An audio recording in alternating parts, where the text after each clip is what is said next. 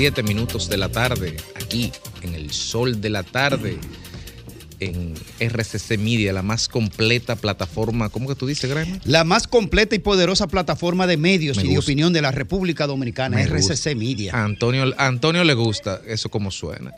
Y estamos aquí, como todos los días, bienvenidos y bienvenidas quienes nos ven, quienes nos escuchan, para hablar de los temas que, que están sobre la palestra nacional, siempre recordando también los eventos del pasado, porque cómo olvidar, Fafa, que un día como hoy, de 1965, el presidente del gobierno de reconstrucción nacional, así era que se llamaba, eh, Antonio Inver Barreras, le dio un permiso de solo 72 horas a Joaquín Balaguer para que viniera a visitar a su madre.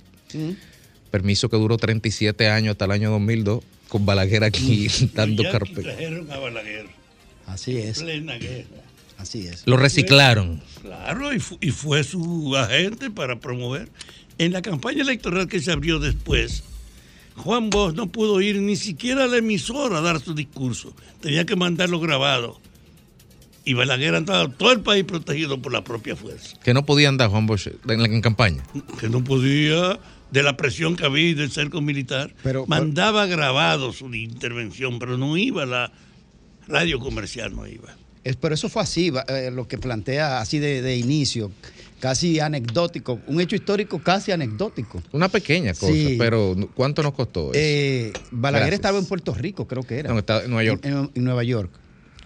Ahí es que él escribe el libro, y- y- La palabra encadenada. Y lo que se adujo fue que su madre estaba enferma, ¿verdad? sí. que estaba en situación, era real que estaba enferma.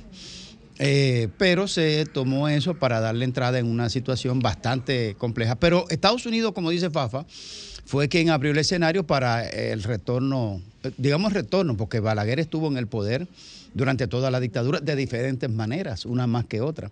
Pero, eh, eh, los Estados Unidos hizo eso con- con muchos países.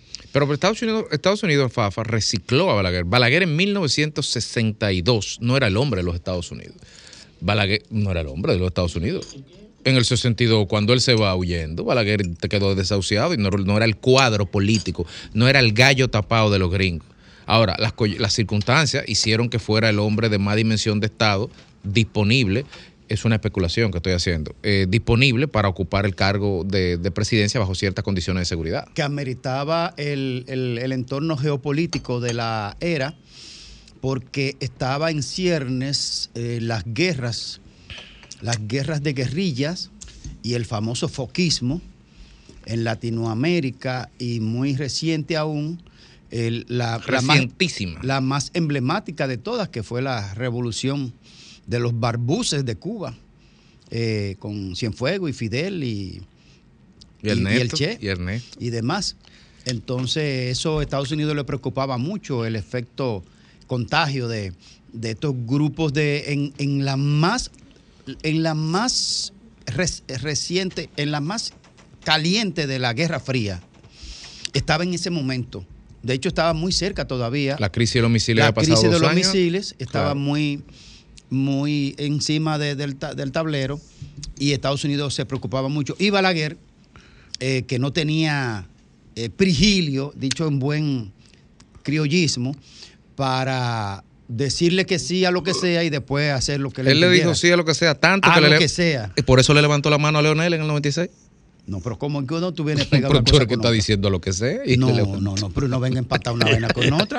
Quizás ese fue su acto de mayor nobleza que Balaguer tuvo en su vida. Señor, Estados Unidos era jefe absoluto en esos 100 años. Él era que decidía. Era. Este- sí, era que decidía Era. en América Latina Era. y en el mundo. Era, Era. era, sí, era. Oh. Hoy no es ni por asomo lo que fue. Ah, no. América Latina no responde ya a esa hegemonía. No. Por una parte. Hay un viraje en América Latina y un cambio en el mundo. Del mundo unipolar que Estados Unidos encabezaba, estamos en un nuevo mundo multipolar. Bueno.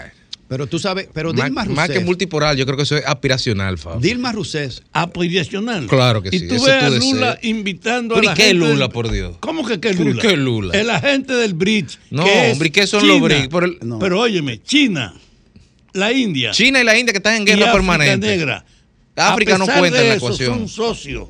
Y además aquí se celebró la reunión con 12 presidentes planteando la presencia de Portugal y de España, hablando de que hay que redefinir a Latinoamérica. Sí, está en proceso, pero, pero, el monstruo, mató a pero el monstruo todavía sigue aleteando duramente. Compadre, no es que siga aleteando, es que ya no es lo que era. No, pero espérate. 50 intervenciones militares directas en invasión o en mm. apoyo en sus 100 años. Pero se acaban de llevar a Orlando Hernández atado de pie, cintura y mano a un, presidente que acaba de salir. Pero calientico estaba todavía. Óyeme, él todavía no había lavado la ropa que se, que se quitó el día que se salió de, la presidencia y se lo llevaron atado de encadenado. No di que una, una, una alegoría, no.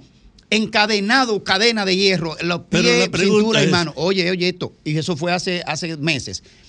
Pero Dilma Rousseff, que fue la sustituta de, de Lula en la presidencia, hizo una cotización, ¿cómo se llama cuando se cotiza internacional? No es cotización, un llamado para, cuando tú licitas, una licitación internacional para comprar armamentos de alto eh, calado eh, eh, para el nuevo Brasil, que para el expansionismo brasileño, y compró y cotizaba altas cantidades de, armamento, aviones, barcos, no sé qué. Bueno, era, era muy grande la, la licitación internacional. ¿Qué sucede? Que Estados Unidos estaba licitando y estaba también licitando Francia y otros países, lo que tienen capacidad de vender. Claro, lo sospechoso habitual. Ajá, entonces, ¿qué pasa? Ganó Francia. Estados Unidos desató contra, contra Dilma una, una cacería que hasta su teléfono personal, donde ella hablaba sus cosas personales, familiares, lo tenía intervenido. Y ella lo sabía. Se enteraron y tenía Dilma Rousseff un encuentro con, con Obama en Estados Unidos, una reunión bilateral.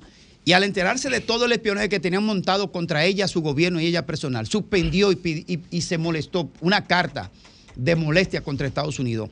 Y esa, y esa compra a Francia fue lo que comenzó a minar su cerco político y terminó con su destitución como presidente de Pero Brasil. Tú estás ratificando la injerencia descomunal de Estados Unidos. Pero eso, lo que está fuera de, pero eso está fuera de discusión. Esa realidad es lo que está en decadencia hoy. Estamos asistiendo al relevo de la hegemonía de Estados Unidos. Porque el mundo no es unipolar, sino multipolar. Pero más allá de, los Estados Unidos también tenemos una serie de noticias que queremos compartir.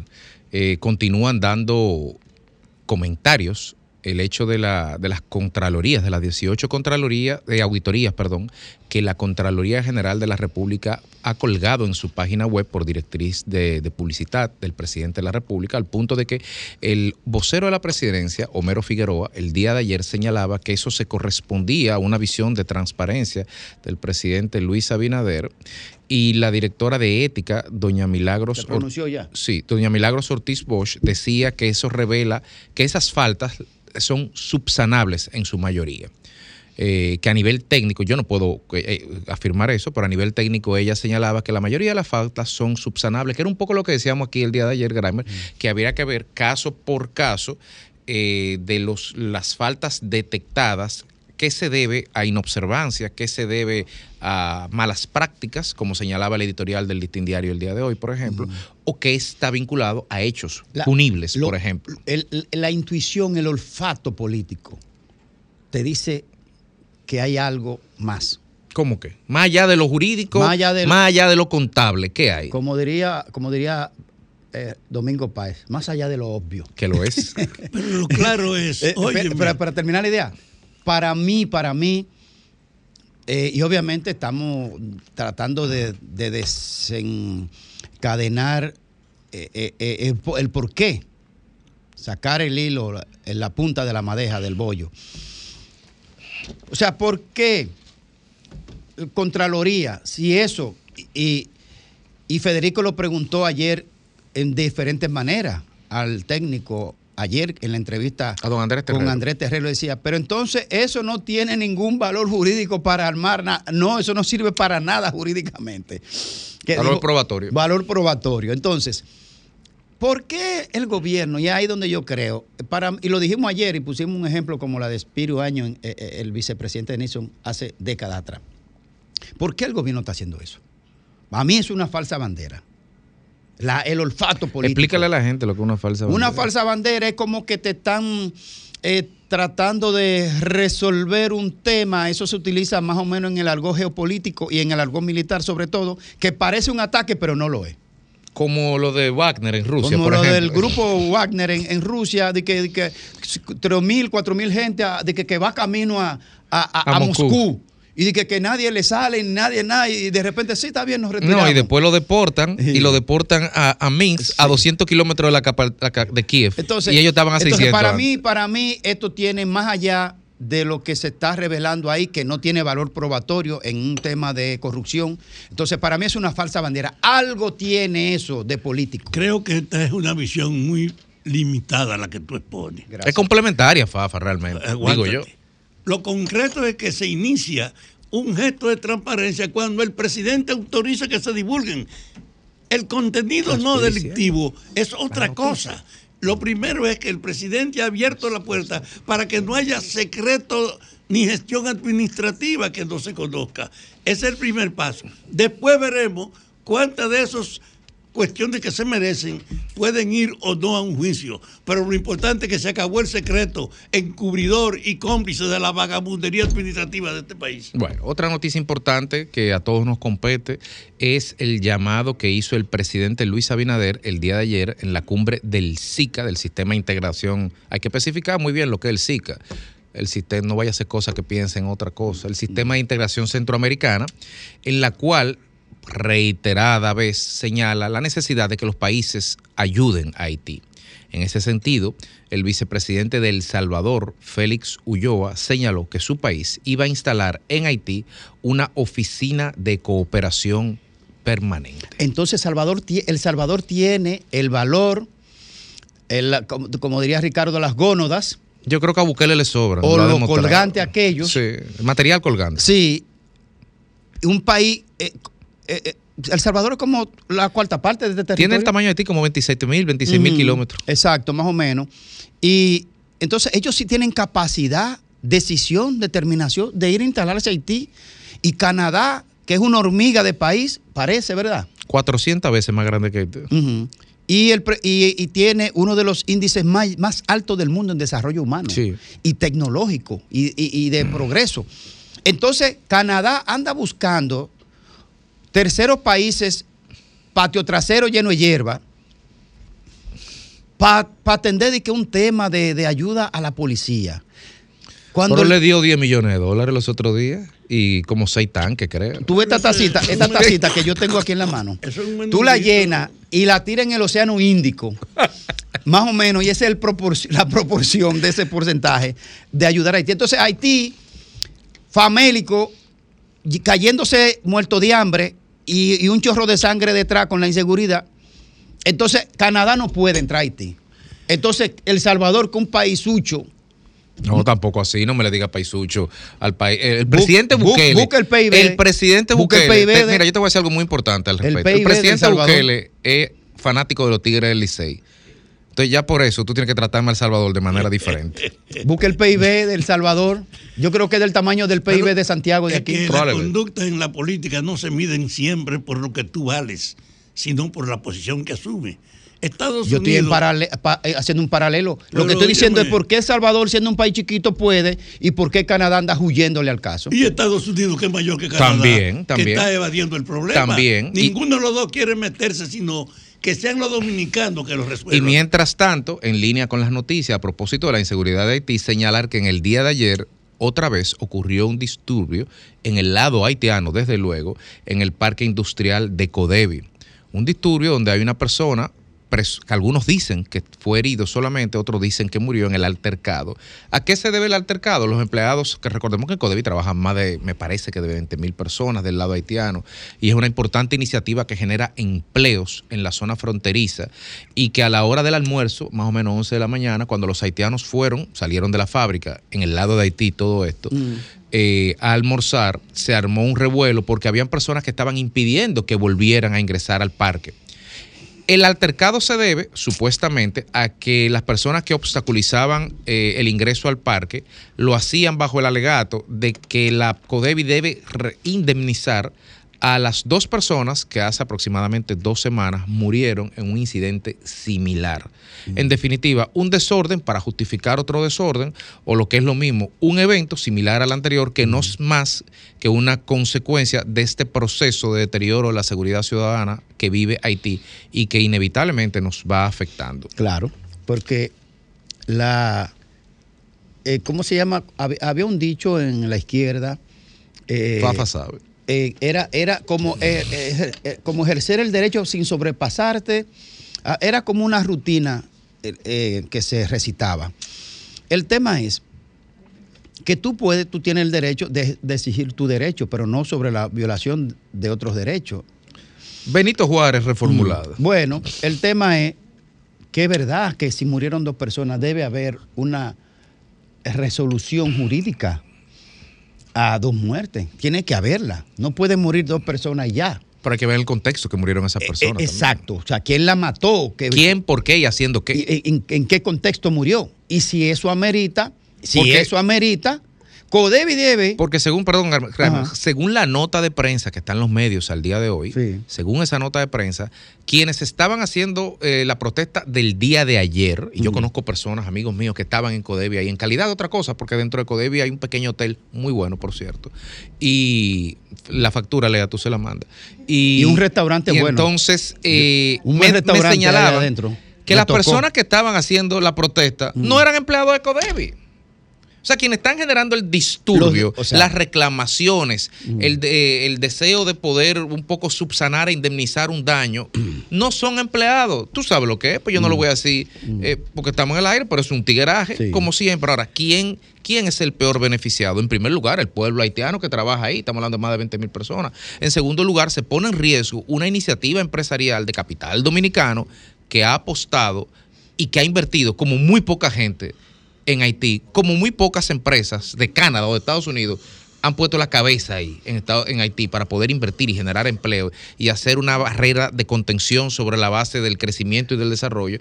Y sin embargo, eso está a la merced Es de que- tres es- beligerantes. Es que la gente cree que, que- que los analistas exageran cuando, cuando llaman de que es un conglomerado tribal, que Haití es un conglomerado tribal. Es una nación en términos de lo que constituye eso jurídica y socialmente hablando, de que es una nación de un cuerpo humano con una historia y una lengua, un, idioma, y que con cierta característica y característica cultural. Eso es lo que da una nación. Pero en realidad es un grupo, un amasijo tribal que se comporta así en prácticamente todos sus escenarios. O sea, y con lo de Codevi, que ya van varios escenarios, varias situaciones que se han dado, al final van a terminar destruyendo ese medio de, de- de ingreso. Al final lo van a dañar, lo van a destruir, Pero- porque no tienen ¿Cómo que conciencia. al final ya lo están destruyendo? Pero no lo han logrado, están en un proceso. Es un pro- no en hay- un proceso. No hay posibilidad Adiós. de ejercer un derecho sin riesgo en Haití.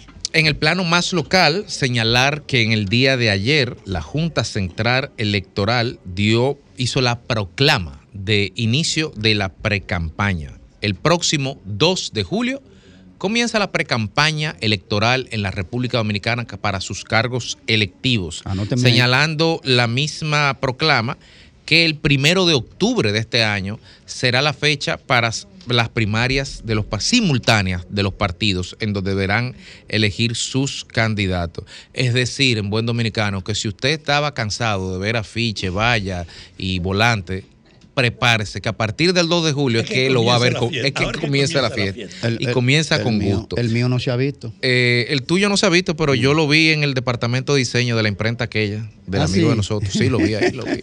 Otra noticia importante es que en el día de ayer los partidos políticos, haciendo uso del calendario electoral que señalaba como tope el 12, las 12 de la noche del día de ayer, hicieron, hicieron las reservas de candidaturas según lo establecido en la ley, en la resolución 14-23.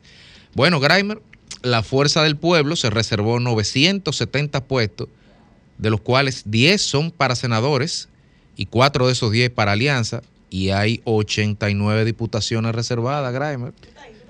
No creo, no 89 creo reservadas, no. Grimer. No, Hay no. muchas diputaciones reservadas. Hay dos para la circunscripción número uno. Toda la Eso- base para lograr un acuerdo y crear un frente. Eso es para los es. aliados. Pero sin embargo, no se quedan detrás porque, por ejemplo, el, el PRM reservó 590 plazas. Reitero, la Fuerza del Pueblo reservó 970. Estamos hablando de un total de cuatro mil y pico de cargos selectivos. Es decir, que la Fuerza del Pueblo reservó prácticamente su 20% y el PRM reservó 500, no, 590, que viene siendo aproximadamente un 21 o 22%. El PRM se reservó seis senadurías y tres para alianza 38 diputaciones y 4 diputaciones para alianza. Es un, rango bajito, 4 para alianza, 4 diputaciones para alianza solamente. ¿El PRM? El PRM. Parece que se siente muy empoderado. Y reservó 32 alcaldías, de, de las cuales hay 7 para alianzas. Es decir, que no tengo los datos, disculpa al PLD, no tengo los datos porque no lo encontré en medios tradicionales. Si nos los hacen llegar, con muchísimo gusto lo podremos comentar. Que, que, nos llame, que nos llame eh, eh, Danilo Díaz que nos llame Danilo Díaz, pero será después de la pausa.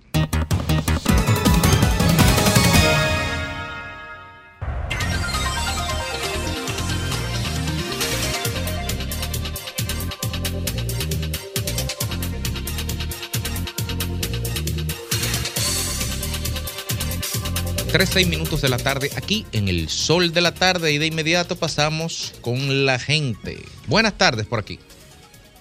Buenas tardes. Adelante. La, verdad que oyendo a creerme, hablando de los haitianos. Baja el radio, por favor. Duró 12 años y no pudo resolver el problema haitiano. incluso puso a los 20 a dirigir migración. ¿Y qué, con qué saltaron? Que este país, si los haitianos no quiebra. Y entonces, ¿va a resolver algo, No. Gracias por su llamada. Buenas tardes por aquí. Buenas tardes. Adelante. Fíjese, ayer yo estuve, eh, estuve por ahí por el Hotel Español, eh, eh, ¿cómo se llama? El Embajador. Y estuve, estuve, estuve mirando, eh, vi a, este señor que estaba en la Junta, Roberto Rosario. Sí. Venía saliendo con dos personas. Y lo que me más me, me, sorprendió a mí cuando se montaron una jipeta negra y arrancaron la jipeta sin placa. Digo yo, pero si ese que, que era de una autoridad hace unos días y anda sin placa en la calle. Wow. Oye, pero eso es una cosa tremenda. Wow. Mí me sorprendió. Otra cosa, déjeme decirle, perdón. Sí, adelante. Déjeme decirle algo de la carretera Mella aquí en Santo Domingo Este. ¿Qué pasa con la carretera Mella? Hace, hace casi cinco o seis meses Jonathan Liriano, el, director de, no sé, de comunicación del ayuntamiento. de campaña de Manuel Jiménez. anunció con bombo y platillo que se, se empezaba la pavimentación de la carretera Mella. Solamente eh, eh, asfaltaron como cuatro o cinco cuadras y eso lo dejaron así y eso está vuelto un disparate. Yo eso, sé, eso, es obra pública. La alcaldía no sí, sí, no, fue obra pública. Él anunció que era obra pública. Ah, ok. en el sol de la mañana él anunció que era obra pública con bombo y platillo. Y solamente eh, como tres o cuatro cuadras y han dejado esa, carretera que tan Los bombos y los platillos se quedaron en obra pública. Entonces, gracias por su llamada. Buenas tardes. Buenas tardes. Adelante. Oye una cosa, eh, yo he bautizado a un joven el líder del futuro. ¿Por qué? Primero porque fíjate que no había salido en ninguna encuesta de RCC Media, más sin embargo, por su gran gestión gubernamental como gerente, que ha demostrado tener mucha eficiencia y transparencia, que nunca ha aspirado a la presidencia, pero mucho menos ha hecho algún Eso me da un traluque como Yayo San Lobatón. Efectivamente, Eduardo San Lobatón. Está marcando. Está marcando. Y eso es importante, ¿sabes? bueno, eso se debe a, lo que te decía, la eficiencia y la gerencia y sobre todo lo humano que es. Y no va a mencionar Kennedy. Que él no es de Kennedy, que tú estás cruzando. No, Kennedy Vargas es otro.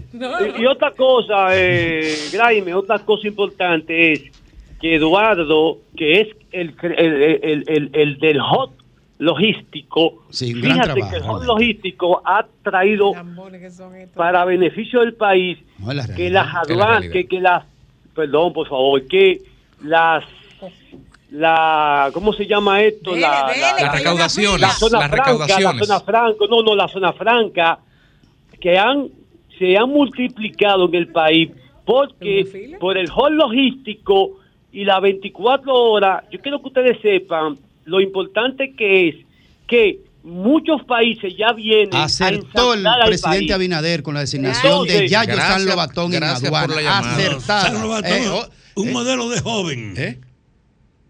Eficiente. Sí, señor. Acuérdense que joven es hasta los 35, ¿no? Bueno, pero él y yo somos jóvenes. Es una Yayo y yo somos jóvenes. Buenas tardes, por aquí. Permiso, permiso. Buena- buenas, buenas tardes. tardes, Brito de las Américas. Adelante, Brito. Una pregunta. ¿No se supone que la Contraloría tiene oficinas en todas las instituciones del Estado? ¿Y cuál es la función en sí, direct- de manera directa, de la Contraloría, la misma que está auditando hoy? No, se supone que ellos debieron tener control para que eso que está publicando no saliera como está publicado. Correcto. De hecho, hay que verlo de una, de una perspectiva de, mejoras, de mejoras permanentes. El cuerpo del Estado. el- Contraloría debió llevar los controles para que eso que está saliendo, que de irregularidad y cosas mal hechas administrativamente, que puede conducir quizá a actos de corrupción, no debió salir. Por lo tanto, yo creo que el Contralor, que no sé cómo se llama, debería darse tres golpes de pecho y decir por mi culpa, por mi culpa, por mi Por gran mi gran culpa. Ajá, solo él. Pero eh, es, otro contralor el que está sometido a un expediente. También. Buenas tardes. Amigo mío, por cierto. Buenas. Buenas tardes. Bu- Buenas tardes, buenas tardes. está Graeme? Oye, usted no me oye. Ay, mi hermano, ¿cómo tú estás? Aquí estamos. Mira, yo le quiero hacer una pregunta a usted. Ajá. Óigame, yo quiero saber si el líder de usted, Leonel Fernández Reina, Maestro, líder y guía. Sí, Oye, hombre hay que- pe- Vamos a claro. decirlo correcto, completo el nombre. sí, yo quiero saber cómo me convence usted a mí como votante, si él cambió el librito que usó en los 12 años anteriores, si fue una escuela, un colegio, algo, a aprender para aplicarlo a esta nueva gestión que va a hacer a él. ¿Cómo Sí. usted me convence a mí? ¿Si aprendió o sigue con el mismo libro? Grimer, ¿cómo Sí. usted lo convence? Vamos a ir a- al cementerio de la Máximo Gómez, que yo te voy a decir. ¿Y qué tiene que ver ¿Y qué tiene que ver el cementerio? Y no, para que no haya, no haya ruido y lo escuche bien. Buenas tardes por aquí. Sí, adelante. Buenas tardes. Sí, adelante. Nurka, Fafa y Hola. Grimer, del Bronx, desde el Bronx, New York. ya. Adelante Veo del Bronx. gran, veo con gran preocupación todas las informaciones y toda la preocupación que tiene Grimer en cuanto al caso de la Contraloría. Pero, ¿qué sucede? No, yo no. Su líder tuvo 16 años gobernando, 12 años, mejor dicho, gobernando, y su líder nunca hizo nada, nada. Bueno, sin Leonel Ni Fernández pasar por el Estado, este Estado estuviera como una aldea provinciana. Como Pero ahí, ahí, es Que ahí Balaguer y Trujillo no hicieron nada aquí, ¿verdad? los tres Ah, grandes. ah, no, mira, ah, este país tiene perdón, cuatro grandes perdón, constructores. Esta- la geografía nacional está hecha por grandes, cuatro grandes constructores. Han definido la, la- la geografía de infraestructura de este país. Y son solo cuatro.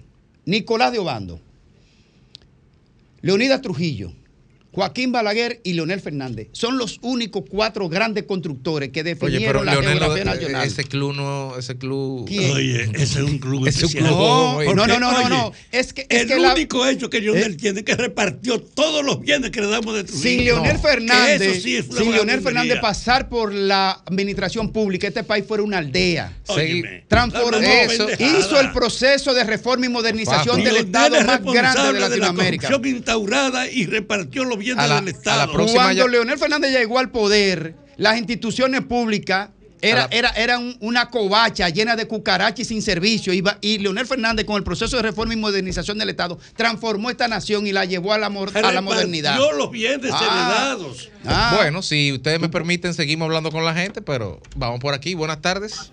Buenas tardes. Adelante. Grimer, mm. y el ladrón más grande que ha dado el PLD.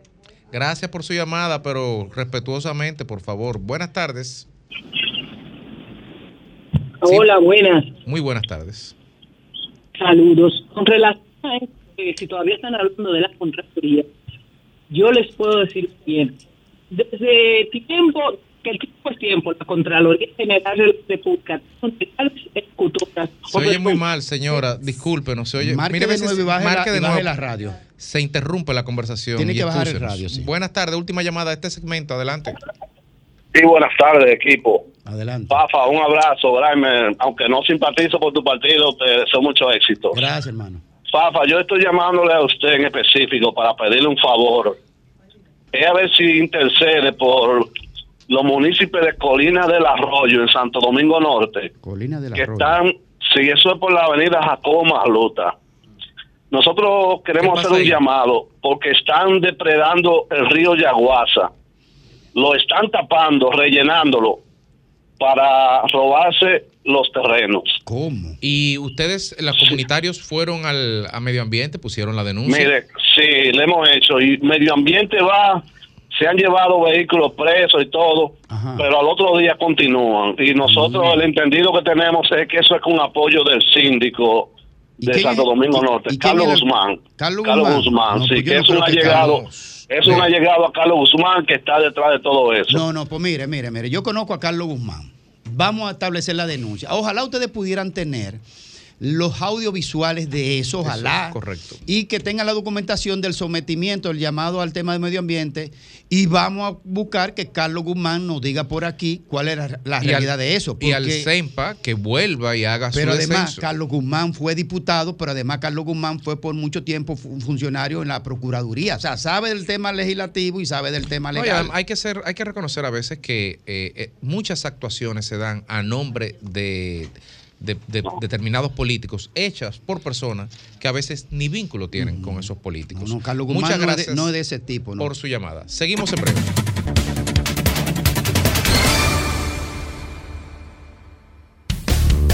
El sol de la tarde. El sol de la tarde. Sol 106.5, la más interactiva. Una emisora RCC Miria. Las principales figuras de la televisión de Santiago encendieron la radio y tomaron el control. Jaime Tomás, Juan Bonilla, José de Vares, Nelson Peralta, Gladialisa Pereira, Francisco Sanchís, Sagrario Gómez y José Adriano Rodríguez son los patrones de la información y las noticias en Santiago y el Cibao. El patrón de la tarde. De lunes a viernes de 4.30 de la tarde a 7.30 de la noche. Por La Bacana. 105.9. Santiago. Somos dominicanos cuando compartimos lo que tenemos con los demás, cuando nos reímos de los obstáculos o lloramos de la risa. Somos dominicanos cuando le ponemos ritmo al silencio, cuando somos el alma de la fiesta y cuando decimos con orgullo de dónde somos. Por eso, lo dominicano se pega, porque cada día más estamos orgullosos de estar mejor. Gobierno de la República El Dominicana. sol de la tarde. Impuestos Internos se consolida como modelo de eficiencia recaudatoria. Más de 1.5 billones de pesos recaudados en dos años lo confirman. Somos más cercanos. 170 mil personas han recibido educación tributaria. Hemos mejorado más de 30 servicios en la oficina virtual, RNC en 24 horas y un facturador electrónico gratuito para MIPIMES. Avanzamos hacia la administración del futuro. Dirección General de Impuestos Internos, cercana y transparente. Domingos en Jalao son para compartir en familia, con animación en vivo, fiestas temáticas y la música del grupo Faena. Ven y disfruta el mejor ambiente de la zona colonial. Jalao, lo mejor de la gastronomía dominicana en un lugar inigualable. 100% de aquí, calle El Conde 103. Reservas 809-792-1262 y jalao.do. Todos tenemos ese ingrediente secreto en nuestros platos. El nuestro es Quesos Michel, tu aliado en la cocina. El sol de la tarde. Buenas noticias. Desde el Fideicomiso RD Vial seguimos apostando por la modernización vial. A partir del primero de julio se pone en efecto la ampliación de más carriles exclusivos en las estaciones de peaje de la autopista Duarte, la circunvalación Santo Domingo, tramo 2 y tramo 2B, Autovía del Este, Coral 1 y Coral 2, con el objetivo de brindarle una mejor experiencia vial al ciudadano. Oh, compadre, qué sorpresa. Pero ya que lo veo, corríjame si me equivoco. ¿Y es verdad que la AFP Popular tiene un club de beneficios? Pero claro, hijo de mi corazón, se llama Club de Vida AFP Popular, en el cual por ser usted afiliado recibirá descuentos, ofertas y facilidades en comercios seleccionados. Pero eso está muy bueno. ¿Y cómo yo hago para aprovechar todo? Pero eso es facilísimo, compadre. Mire, usted solamente tiene que descargar el app de afiliado y validar sus datos. Y ya con esto listo, usted podrá presentarle el código QR con la oferta que eligió. Y así podrá disfrutar de los beneficios exclusivos que tiene el Club de Vida AFP Popular para sus afiliados. Ahora mismito lo voy a descargar. Y ya que estoy aquí, a seguir disfrutando de todos los beneficios. ¡Ey, ey! ¡Lléveme! ¡Espéreme! AFP Popular, confianza absoluta. Somos dominicanos cuando compartimos lo que tenemos con los demás. Cuando nos reímos de los obstáculos o lloramos de la risa. Somos dominicanos cuando le ponemos ritmo al silencio. Cuando somos el alma de la fiesta y cuando decimos con orgullo de dónde somos. Por eso, lo dominicano se pega. Porque cada día más estamos orgullosos de estar mejor. Gobierno de la República Dominicana. El sol de la tarde, el sol de la tarde, el sol de la tarde, el sol de la tarde, sol ciento seis punto cinco.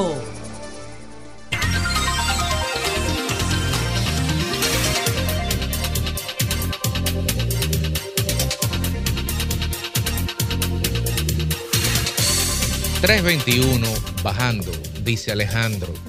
Y en la mañana de este miércoles, los empleados y desvinculados del Metro de Santo Domingo continuaron en su plan de lucha en demanda de mejores condiciones laborales, pago de prestaciones, reposición de cancelado, modificaciones en el horario de trabajo, entre otras reivindicaciones. Y al respecto hicieron una marcha nada más y nada menos que hacia el Palacio Nacional para que se escucharan sus exigencias y terminara, entre comillas, la dictadura. Mira, a mí me encantaría escuchar esa campana y, que- y- y ojalá y lo podamos escuchar aquí en esta plataforma de Sol. ¿Por qué? Que Grimer hizo ese, ese señalamiento el día de ayer para que las personas de ahí pudieran acercarse y llamar aquí y a través del defensor del pueblo quizás canalizar una vía de comunicación entre Lea- las partes. Lea tiene el mira, contacto, Lea, tú tienes el contacto, Yo ¿no? hice el comentario porque no comprendo dónde es que está el tranque. Porque si estuviéramos hablando de salarios estratosféricos y yo tengo documentos que me hicieron llegar, me hicieron llegar abogados eh, que están en medio de esta litis desde enero, documentos Esto donde... este de enero. Sí, documentos donde en enero se firmó Ellos un firmaron un acuerdo. acuerdo. Firmaron un acuerdo en enero. Entonces, ¿qué pasó con ese acuerdo? Porque en ese acuerdo se establece un aumento salarial y se establece también mejorar las condiciones físicas que ellos estaban exigiendo de algunas de las de las oficinas de la OPREP, del metro específicamente, y de las paradas del metro. Entonces, ¿a dónde está el tranque? ¿Cumplió la administración del metro? ¿No cumplió? ¿En qué punto no cumplió? Ahora, podemos, lo Lea, podemos llamar a, a- Lo- a uno de los dirigentes antes- del gremio. Antes de llamar al dirigente, a uno de los dirigentes, como señala Lenchi, o de ver un video que está ahí, señalar de Noticias Sin, por, por- desde luego, por supuesto, señalar eh, eh, lo que tú señalas de manera tan solemne al lado de ese mango. En que Sí, tú no, te estás diciendo, bueno. hablando del metro Pero y de la necesidad señores, ese- miren, No, lo no, primero es, espera, vamos a hacer un paréntesis vamos. para explicarle. Lo primero es, señores, que yo soy Pero ponme una... el mango para que se vea aquí. Sí, sí, sí, mire, Pero ahí. este- este- Yo este consumo lo que produce en mi país, en, en- en- por lo menos en materia alimenticia. Yo consumo lo que... Aquí se come gracias mango. que mandó ese mango. Tu No. ex ministro de Agricultura, Además que de se- tu actual cónsul en Nueva York, mandó ese mango. Ah, no, no, el Dale las gracias, don Ah, usted Eligio. no me había dicho que fue Eligio. mango, Eligio. Por eso fue que no te mandaron, semilla. Pero además, un Comiendo mango, mango sin semilla. un mango delicioso. Eh, El cónsul dominicano. Sí. Sí, pero. Pero no de Nueva York, mandó el mango. Ojo, no te Bien, El- señores, ya. gracias, bien, bien, miren. bien, bien, bien. Eh, Mira, déjame decir algo. No, no, no, el tema, Pero, el ah, tú tema- aprovechaste. Del- te aprovechaste del mango.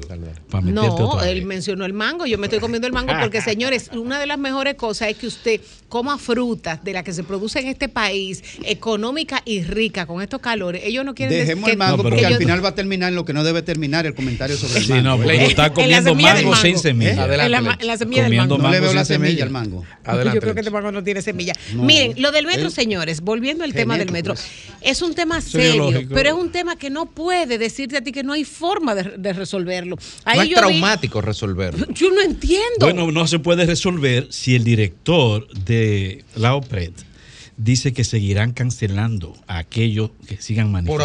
ausencia en su trabajo. Sí, Mira. sí, que, que- que sigan manifestándose, que sigan ejerciendo su derecho. De esa manera no se resuelven conflictos. Bueno, que ese, no, es- ese no es el Aquí estamos en el aire ¿eh? eh, viendo Y- y mire, cortesía y- de noticias sin la marcha. no es una cosita de Eh, poca no, gente. Es, no son 40 empleados como se señalaba. Mira, hay no muchas son todos, personas. no son todos. Ahí hay personas desvinculadas, ahí hay personas suspendidas y personas que están en actitud de protesta. No todos son es una desvinculados. marcha ¿eh? pacífica, señalar y señalar que van con desvinculados. muchas pancartas, Bueno, si van los familiares, correcto también. Porque mejores la condiciones familia. laborales, ¿Qué dicen algunas de las eh? pancartas. ¿Qué vociferan ellos? Bueno, los reclamos son los mismos, ¿no?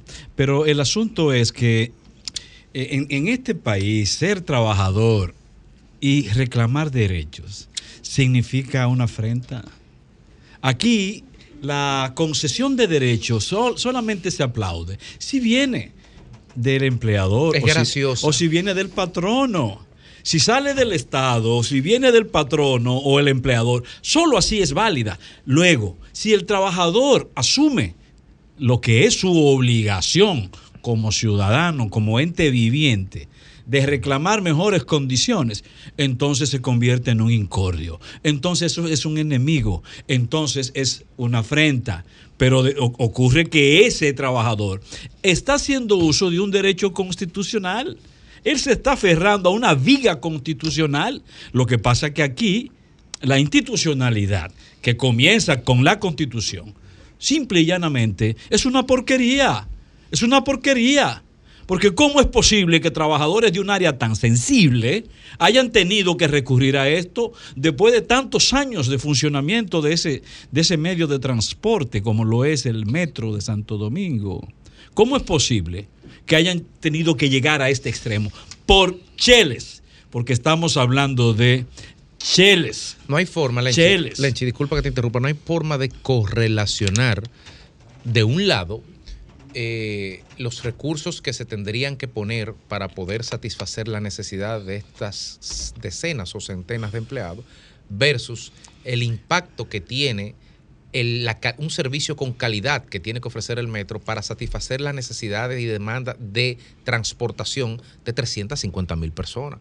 Entonces yo no sé cómo se está pensando, pero garantizarle el transporte a 350 mil personas, es decir, a un 2.5, 2.7% de la población total de la República Dominicana de manera diaria, yo creo que justifica cualquier concesión y no te quizá no es la palabra, cualquier retribución válida y necesaria que se le tenga que hacer a estos empleados. Mira, yo estoy de acuerdo con eso. El tema de la retribución, el tema de sentarse, el tema de ajustar los salarios, si es que no se han ajustado.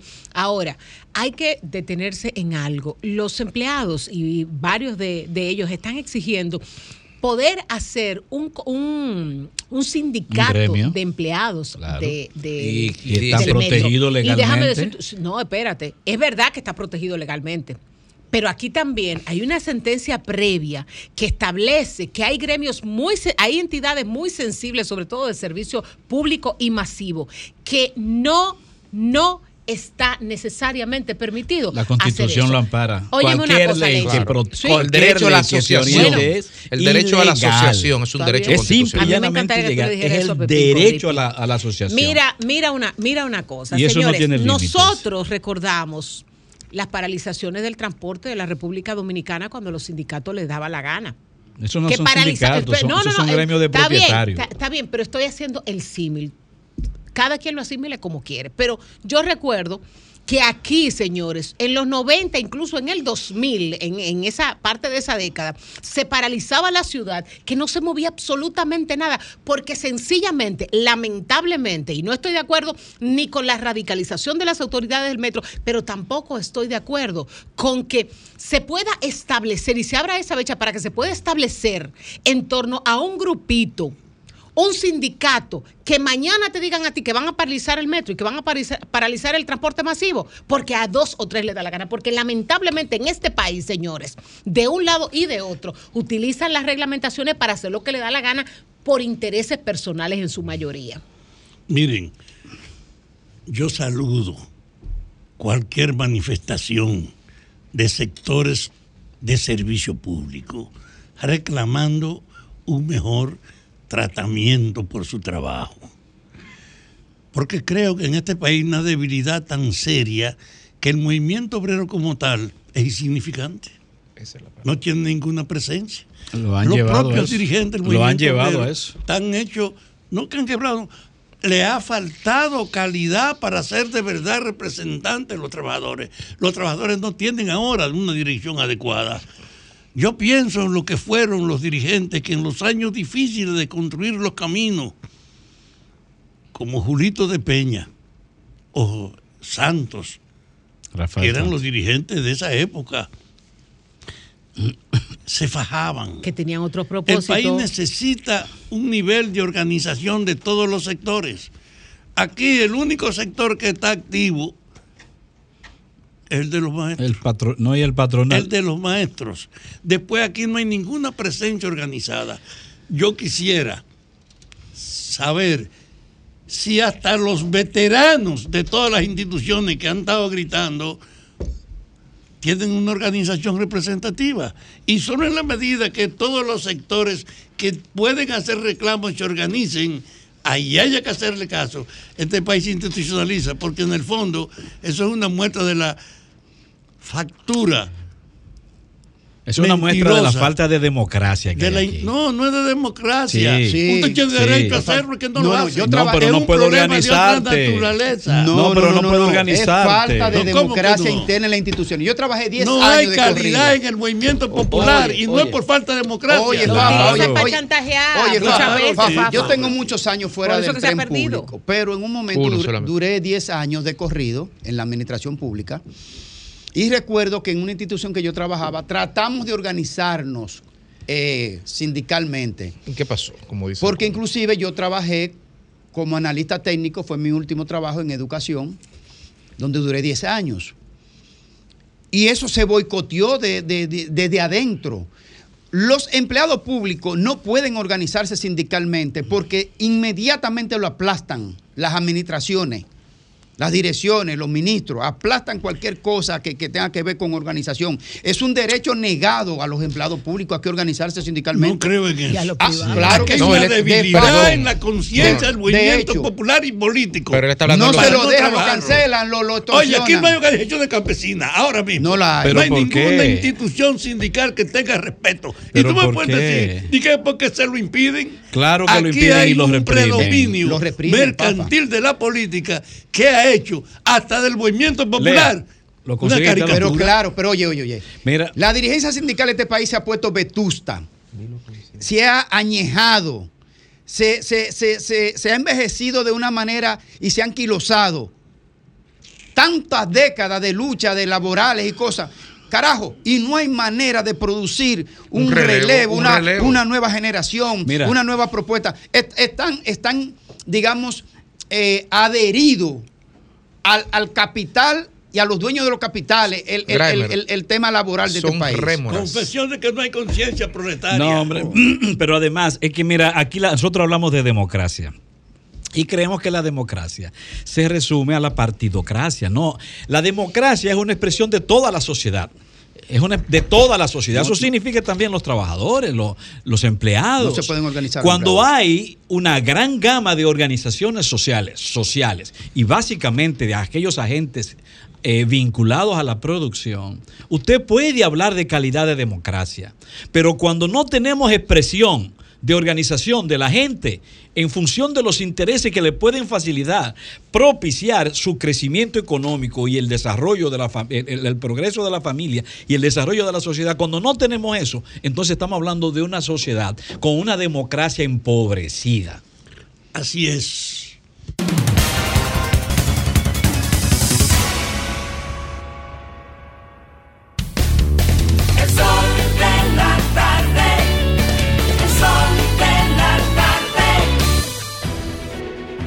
Sol 106.5, la más interactiva. Una emisora RCC Miria.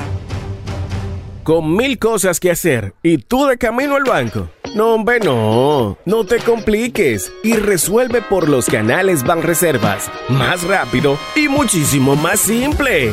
No te compliques y utiliza los canales Banreservas. Tu banco fuera del banco. Banreservas, el banco de todos los dominicanos. Somos dominicanos cuando compartimos lo que tenemos con los demás. Cuando nos reímos de los obstáculos o lloramos de la risa. Somos dominicanos cuando le ponemos ritmo al silencio. Cuando somos el alma de la fiesta y cuando decimos con orgullo de dónde somos. Por eso, lo dominicano se pega. Porque cada día más estamos orgullosos de estar mejor. Gobierno de la República El Dominicana. La tarde. Dar el primer paso nunca ha sido fácil, pero la historia la escriben quienes se unen a los procesos transformadores, impactando la vida de las personas en el trayecto. Este es el momento para que te unas a la conformación de los colegios electorales y hagamos un proceso histórico en favor de la democracia. Nuestra democracia. Junta Central Electoral. Garantía de identidad y democracia. Talk, let's. Señor constructor, en el FOPECOMS seguimos avanzando y ahora estamos más cerca de ti en nuestra sede principal de la avenida 27 de febrero 272 esquina Rosa Duarte para servirte mejor y garantizar la protección de los trabajadores de la construcción. Recuerda que cumpliendo con la ley 686 garantizarás el futuro de tu servidor y el crecimiento de la nación. Fondo de pensiones de los trabajadores de la construcción más que pensión. Cada día te brindamos un espacio informativo donde nacen las principales primicias noticiosas que se generan en el país. El sol de la mañana. Los importantes temas de interés nacional e internacional. En vivo desde Sol 106.5 y Telefuturo, Canal 23. Para que tengas un juicio más acabado, con opiniones responsables. De lunes a viernes, de 7 a 11 de la mañana. Solo por Telefuturo, Canal 23. Impuestos Internos se consolida como modelo de eficiencia recaudatoria. Más de 1.5 billones de pesos recaudados en dos años lo confirman. Somos más cercanos. 170 mil personas han recibido educación tributaria. Hemos mejorado más de 30 servicios en la oficina virtual, RNC en 24 horas y un facturador electrónico gratuito para MIPIMES. Avanzamos hacia la administración del futuro. Dirección General de Impuestos Internos, cercana y transparente. Soy de esta tierra caribe, alma que vive en un tambor, cuerpo de mar y arena que recibe, bailando alegre el señor sol. Pedacito de isla azul y verde, donde cada corazón es un cantor, terruño encantado que no pierde sus ganas de crecer y ser mejor. Gente gozando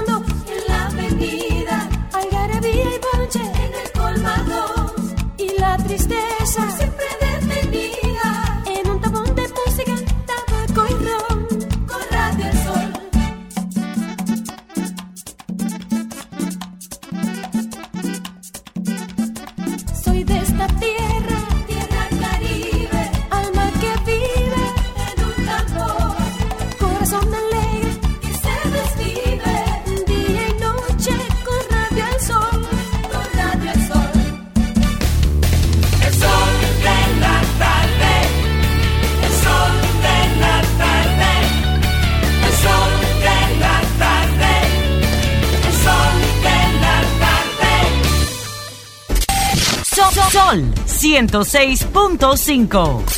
La, la- la más interactiva. 3.38 minutos de la tarde aquí en el sol de la tarde. Seguimos con la programación regular. Seguimos con los comentarios. Con el comentario de Rafael Fafa Taveras. esta conversación que ha precedido esta intervención me restaura un convencimiento que tengo de hace años. La izquierda dominicana se ha disuelto, ha perdido el poder de su representación porque ha carecido de conciencia y de formación con mira a vincularse efectivamente con los intereses de la gente. Es una vergüenza que aquí no hay un movimiento obrero organizado, que aquí no hay un movimiento campesino ahora organizado, que tú no sientes a las mujeres como una fuerza potencial de organización, que tú no tienes ahora mismo un grupo estudiantil que tenga vínculo con sus bases, de que ha habido un total desmoronamiento de lo que eran tendencias de organización popular. Hasta ahora, las únicas organizaciones que presentan fuerza en su reclamo son los maestros. Y la crítica que se hace al maestro es que reclamando lo suyo no tienen una noción autocrítica de la ineficacia de su trabajo. Y hay que hacer las dos cosas, impulsarle al gobierno a tratar de mejorar la calidad docente, porque es una vergüenza que esta sea la educación peor de América Latina y no nos preocupemos por saber quiénes producen estos resultados, ni con qué. Insisto, yo creo que es muy bueno que los, ellos se organicen para pedir su remuneración, pero no pueden cerrarse a la rendición de cuentas de aceptar sus resultados. Es una debilidad tétrica. Ninguna de las centrales de trabajadores de este país tiene trascendencia ni significación. Los propios dirigentes del movimiento obrero que se han quedado en la burocracia son representaciones simbólicas para favorecer la apariencia de que aquí existe una diversidad de representación social. Pero aquí lo que es la organización popular se ha diluido. Hasta en las comunidades, habían comunidades en un barrio o en otro para promover los intereses y la demanda de su comunidad. Ahora lo que hay es pandillas en los barrios.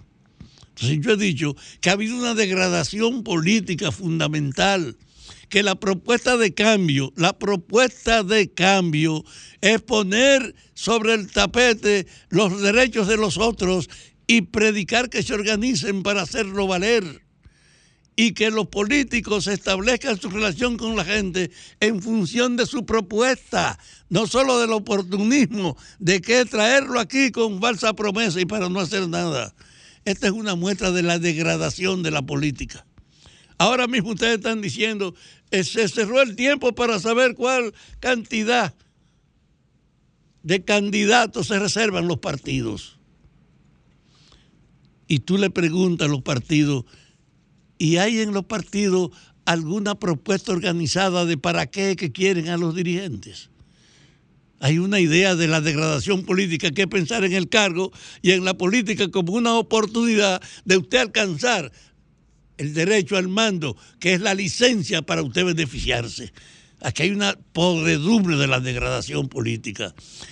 Por eso yo insisto que el presidente Balaguer, que ganó las elecciones prometiendo el cambio, que no ha podido aplicar lo que fueron sus promesas porque se encontró con el virus y con el impacto de la guerra ucraniana y Rusia, que ha sido muy limitado en la aplicación de su política de compromiso para el cambio, porque no ha podido pasar más que de algunas acciones, que es verdad que la primera corrupción, que la primera misión aquí era la corrupción y la impunidad, y él nombró tres, y yo he dicho, el presidente sabe que el nombramiento de tres son insuficientes, aunque se salude la iniciativa de poner por primera vez sobre el tapete la rendición de cuentas frente al uso personal de quien administran desde el poder cualquier área del Estado.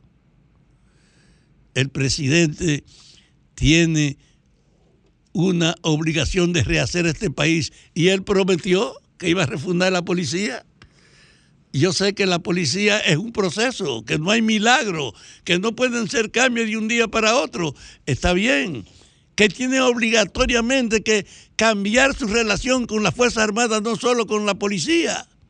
Que ese proceso de poner en primer plano la adecuación de la educación a las exigencias de la época, no puede obviar a él el hecho de que junto con la necesidad de reforzar la calidad del maestro, hay que hacerle caso a su demanda. La creación de verdad de un ambiente de cambio implica una tendencia de organización general y de compartir propósitos. Por eso yo he dicho que en esta sociedad ahora mismo, ahora mismo, hay una oportunidad como si estuviésemos enfrentados a un devastador movimiento que nos obligara a todos a poner en primer plano cómo cooperar para superar esa desgracia. Que aquí tiene que desarrollarse una conciencia desde el propio poder de propiciar la diversidad de participación, porque con la cooperación que puede mejorarse este desbande y este deterioro general de la conciencia colectiva, porque lo que predomina es las aspiraciones individuales desde todos los ámbitos. Hay un problema. Yo me pregunto, ¿dónde está la herencia de la izquierda? ¿Qué es una izquierda hoy? ¿Cuáles son los grupos que pueden llamarse? que no son capaces ni siquiera de convocarse para poder hacer un intercambio y una búsqueda de una propuesta común que pueda ser asumida por cualquiera en cualquier condición. Entonces, frente a este deterioro, yo no quiero dejar fuera la responsabilidad particular de los políticos, incluido el sector donde yo vengo de la izquierda, que está disuelto, que no tiene calidad, que no entiende lo que pasa en el mundo actual con el pensamiento político de la izquierda, que no entiende el momento que vive la humanidad ni el tipo de cambio hacia donde apunta el mundo de hoy, que hay un vacío de comprensión y es natural, eso deja solo el egoísmo como recurso personal para cada quien tratar de nutrirse de los espacios que le abra el ejercicio de su autoridad, su representación. Ojalá pues estas cosas obliguen a pensar que entonces el gobierno tiene que asumir el papel de orientar precisamente la constitución de cada demanda de sectores, que ese cambio que predomina, que predica el doctor presidente de la República, de que quiere refundar la policía, de que quiere acabar con la corrupción, de que necesita mejorar la política de salud, tienen que obligar al propio partido gobernante y al Estado a estimular precisamente las organizaciones de todos los sectores levantando sus demandas, porque esto no puede ser como hasta ahora, un monopolio de la autoridad y un espacio beligerante, constante, para que cada quien no se haga el pendejo, sino que aproveche su oportunidad.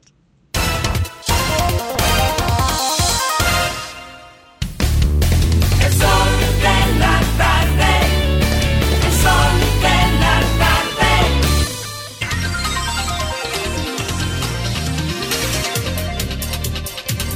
A las 3.47 minutos de la tarde señalar que los servicios de investigación Pelagic informaron a CNN que han completado con éxito las operaciones en alta mar relacionadas con la recuperación de los restos del sumergible Titán.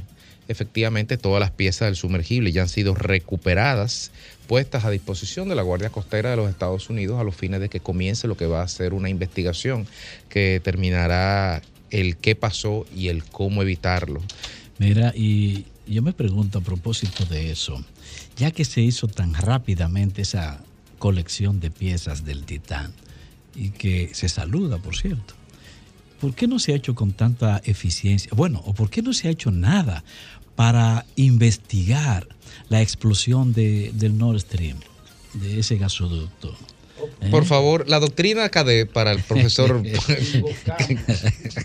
Invocamos el evangelio de Lidio Cadet. ¿Cuál es ese? Ay, ñeñe. y a las 3 y 48 de la tarde, Pues una que no se despedaza como el sumergible Titán, una que se mantiene de una pieza. Y qué Oh. calibre de pieza. Y más con ese mango. El sol de la tarde, Diulca Pérez. Hay envidia por ese mango. Gracias, Federico. Miren, eh, ayer hablábamos de los resultados que da a conocer la Contraloría sobre algunas instituciones del Estado y hoy ustedes hablaban de eso y quiero hablar específicamente de lo que dice la Contraloría sobre instituciones eh, que están dirigidas por gente joven, gente que quiere tener una historia larga en la política y que está tratando de hacer las cosas lo mejor posible porque no quiere ser un servidor de una ocasión. Es mi percepción desde afuera. Y en el caso de la CAS, la Contraloría recomendó a la CAS diseñar políticas manuales para el área de compras y que sean inducidas mediante capacitación al personal por lo menos una vez al año. Establecer un monitoreo constante y programa de compras y contrataciones y velar porque haya claridad en la estrategia a seguir para el cumplimiento de los procesos. También la Contraloría recomienda a la CAS que cumpla con las normativas vigentes para un mejor desempeño de la institución. Estas recomendaciones, señores, no se hacen a raíz de los resultados de irregularidades que puedan conllevar un proceso judicial en instituciones. Lo que quiere decir que lo que encuentra la Contraloría General de la República, específicamente en la CAS, en instituciones como INAPA, incluso en instituciones como el Ministerio eh, de Industria y Comercio, de lo que habla de varias eh, irregularidades ahí, no son procesos como lo quisiera decir el titular. Y quiero comenzar mi comentario de esta manera. ¿Por qué? Porque, señores, nos estamos convirtiendo en gente que solamente leen titulares. Pero con un titular, usted no solamente daña una gestión en una institución, usted daña la carrera de una persona, porque la gente no va a profundizar en qué es lo que pasa ahí.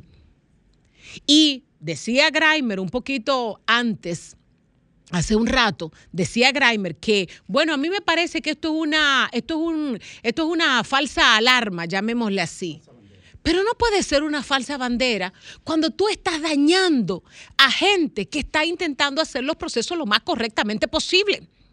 En el caso de la CAS, y recibí una explicación porque hemos investigado, hemos preguntado, hemos buscado la reacción de la gente a la que atañe esta investigación de la Contraloría General de la República. Y en el caso de la CAS, la Corporación de Acueducto y Alcantarillado de Santo Domingo, que dirige, que dirige Fellito Suberví, hablan de que han subsanado que la, este, este, parece que este llamamiento no se hace ahora cuando se publica, sino que se le hizo a las mismas instituciones públicas hace ya bastante tiempo. Y dice la CAS que ha subsanado, dígase, corregido el 95% de los procesos a los que la Contraloría General les hizo las observaciones, que son observaciones, porque por ahí hay gente diciendo que son procesos y que hay que llevarlos a la cárcel y que vamos a darle cárcel y que llevemos presos. Señores, sobre todo porque tú estás hablando de gente de una misma administración que pareciera que se dispara en el pie.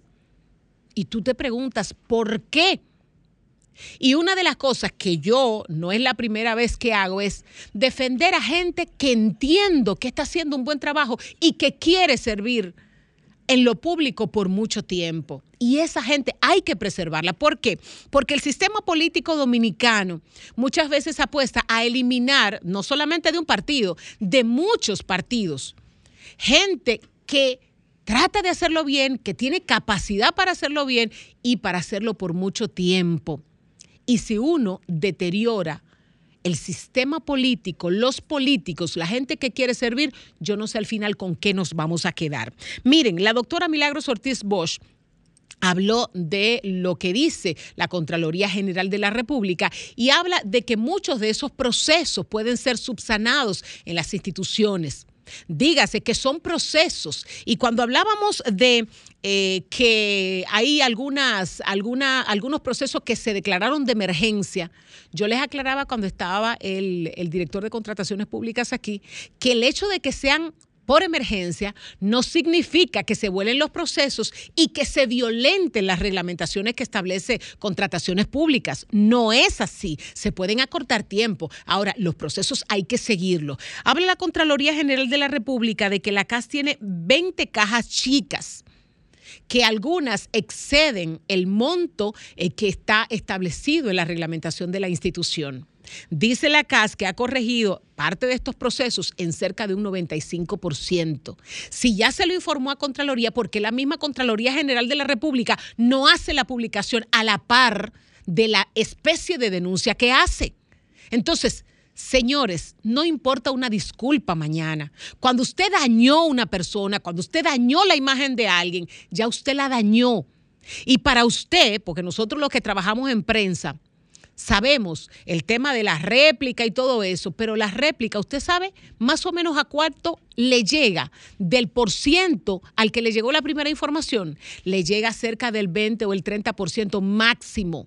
Lo que significa que después que usted dijo algo, desdecirse es muy difícil. Así que yo apelo al cuidado, yo apelo a la delicadeza, porque destruir a la gente que está tratando de construir este país tampoco es legítimo y tampoco lo vamos a aplaudir. Hay gente que quiere ver sangre y que no le importa de qué lado venga la sangre y no le importa a quién se sacrifique, siempre y cuando no le pique cerca. Vamos a tener un poquito más de cuidado y de responsabilidad a la hora de hacer denuncias, revelaciones, investigaciones, resultados y recomendaciones.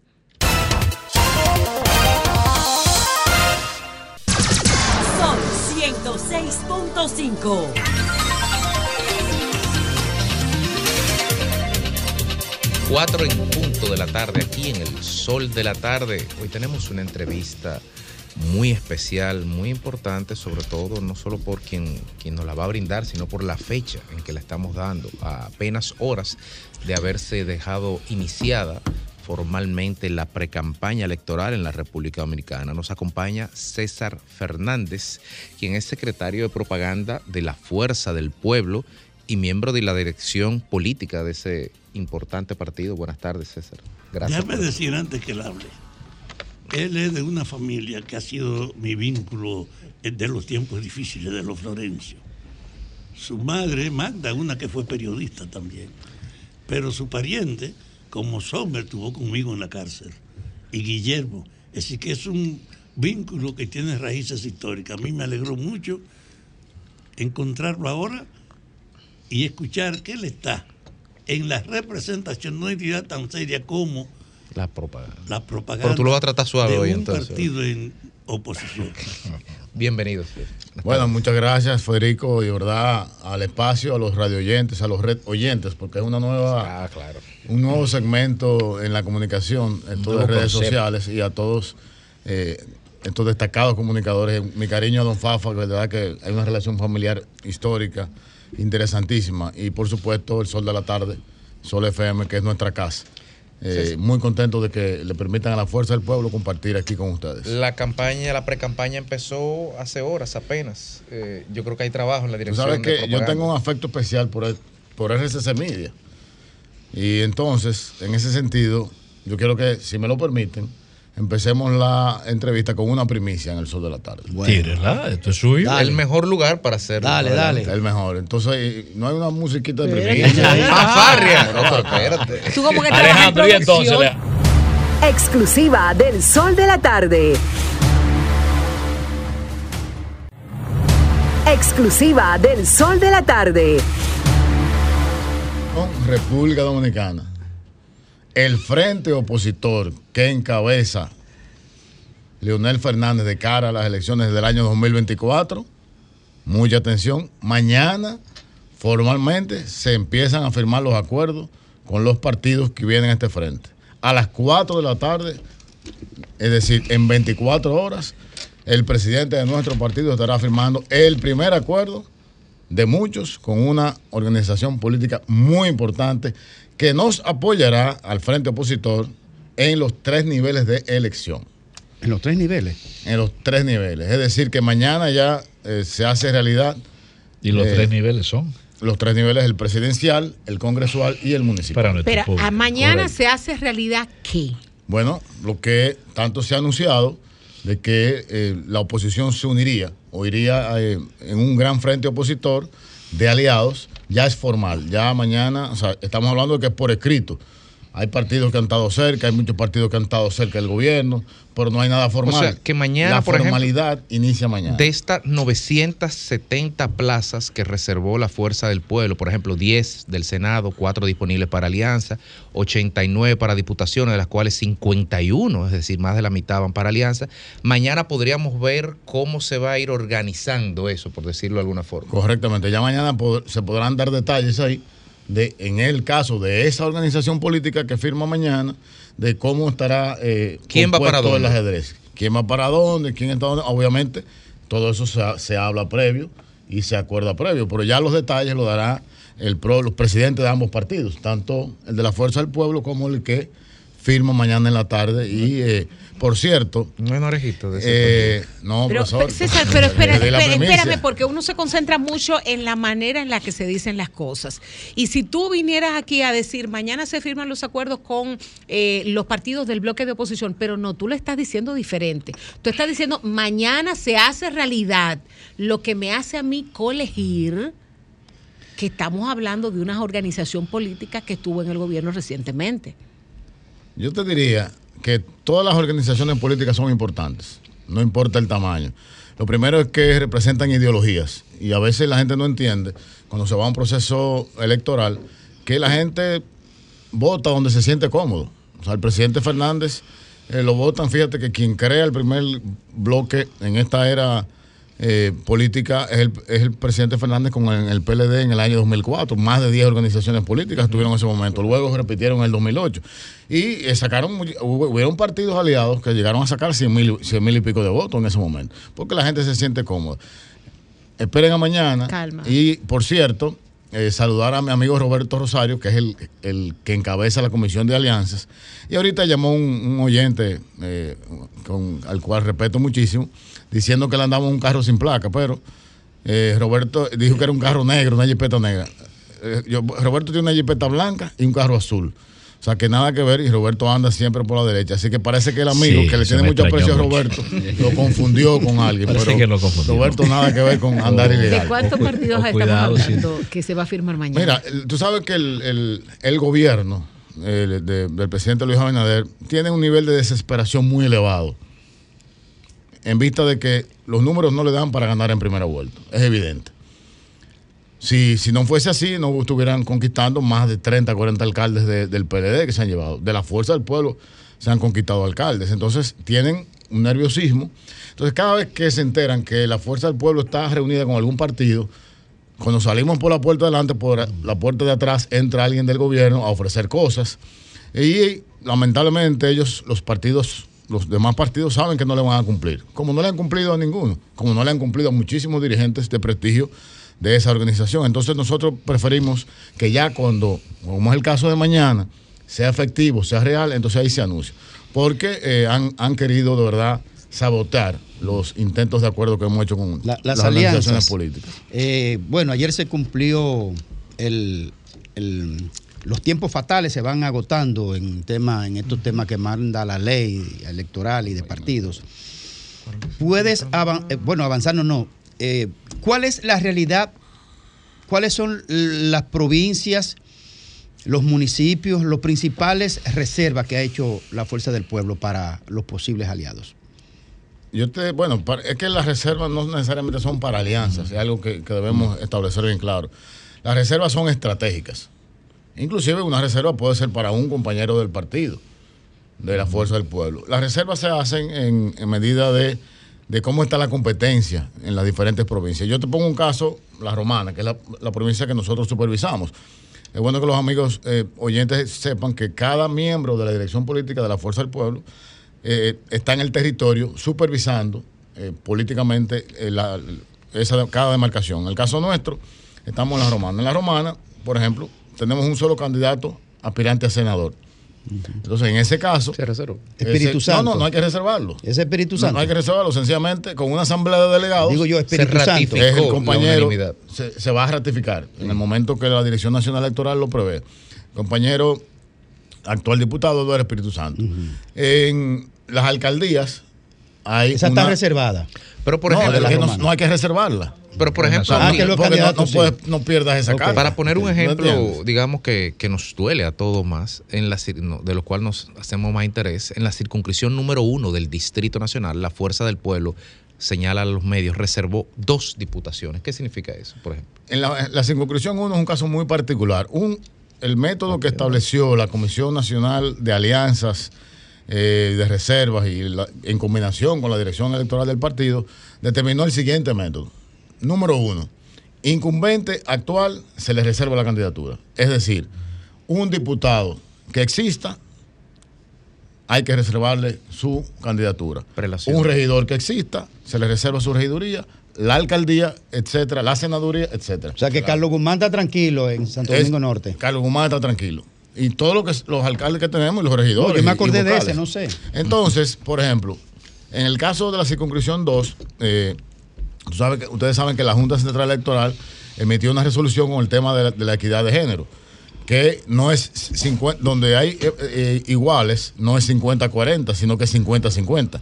En el caso de la 1, que son 6, deben ir 3 mujeres y deben ir este, 3 hombres. No, dos como tres.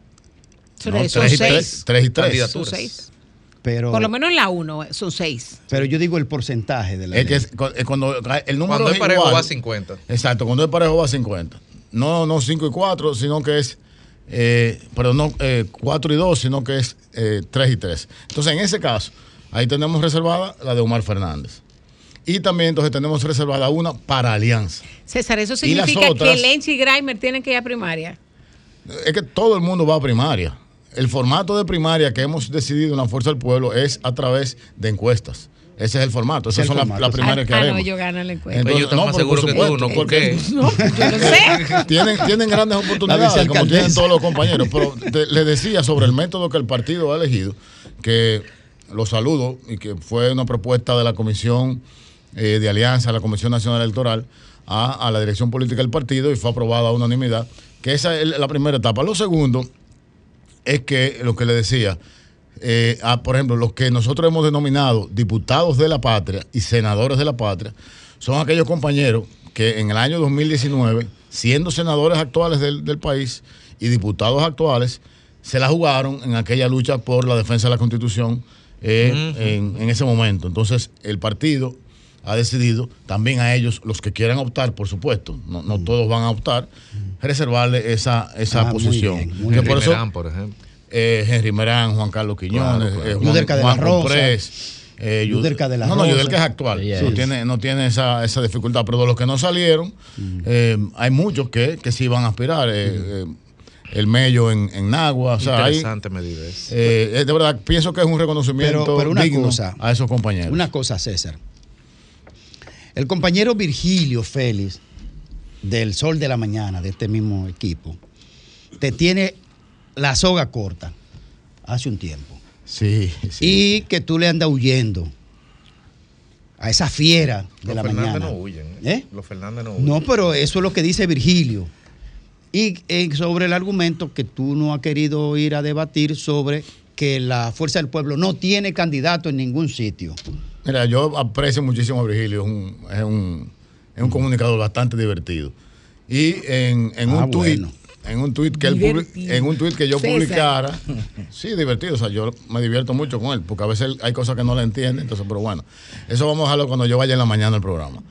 En un tuit yo acepté el reto con muchísimo honor y orgullo, pero nunca me han invitado, de hecho, hay una amiga mía que es la productora, se Pero lo aquí ma- invita hasta aquí. se lo mandé a ella y nunca me invitaron.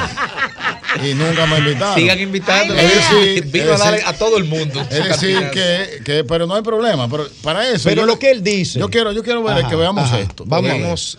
Eh, Ah, lo tenemos aquí ah. Exactamente. Muchísimas gracias al equipo técnico y a, a Leanet. Aunque no le invito. Miren ahí, eso, es- eso es algo de las cosas que yo preparé para el amigo Virgilio.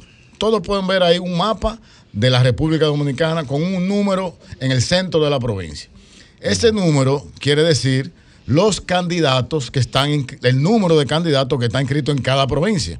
Y el círculo que está debajo son- Candidatos a todos los niveles. A, todos, A los, todos los niveles. Y el círculo que está debajo son eh, los de ultramar, que solamente son diputados. Entonces, si usted ve, eh, mire la provincia de La Romana, 103. Y señores, esto es un corte hace una semana.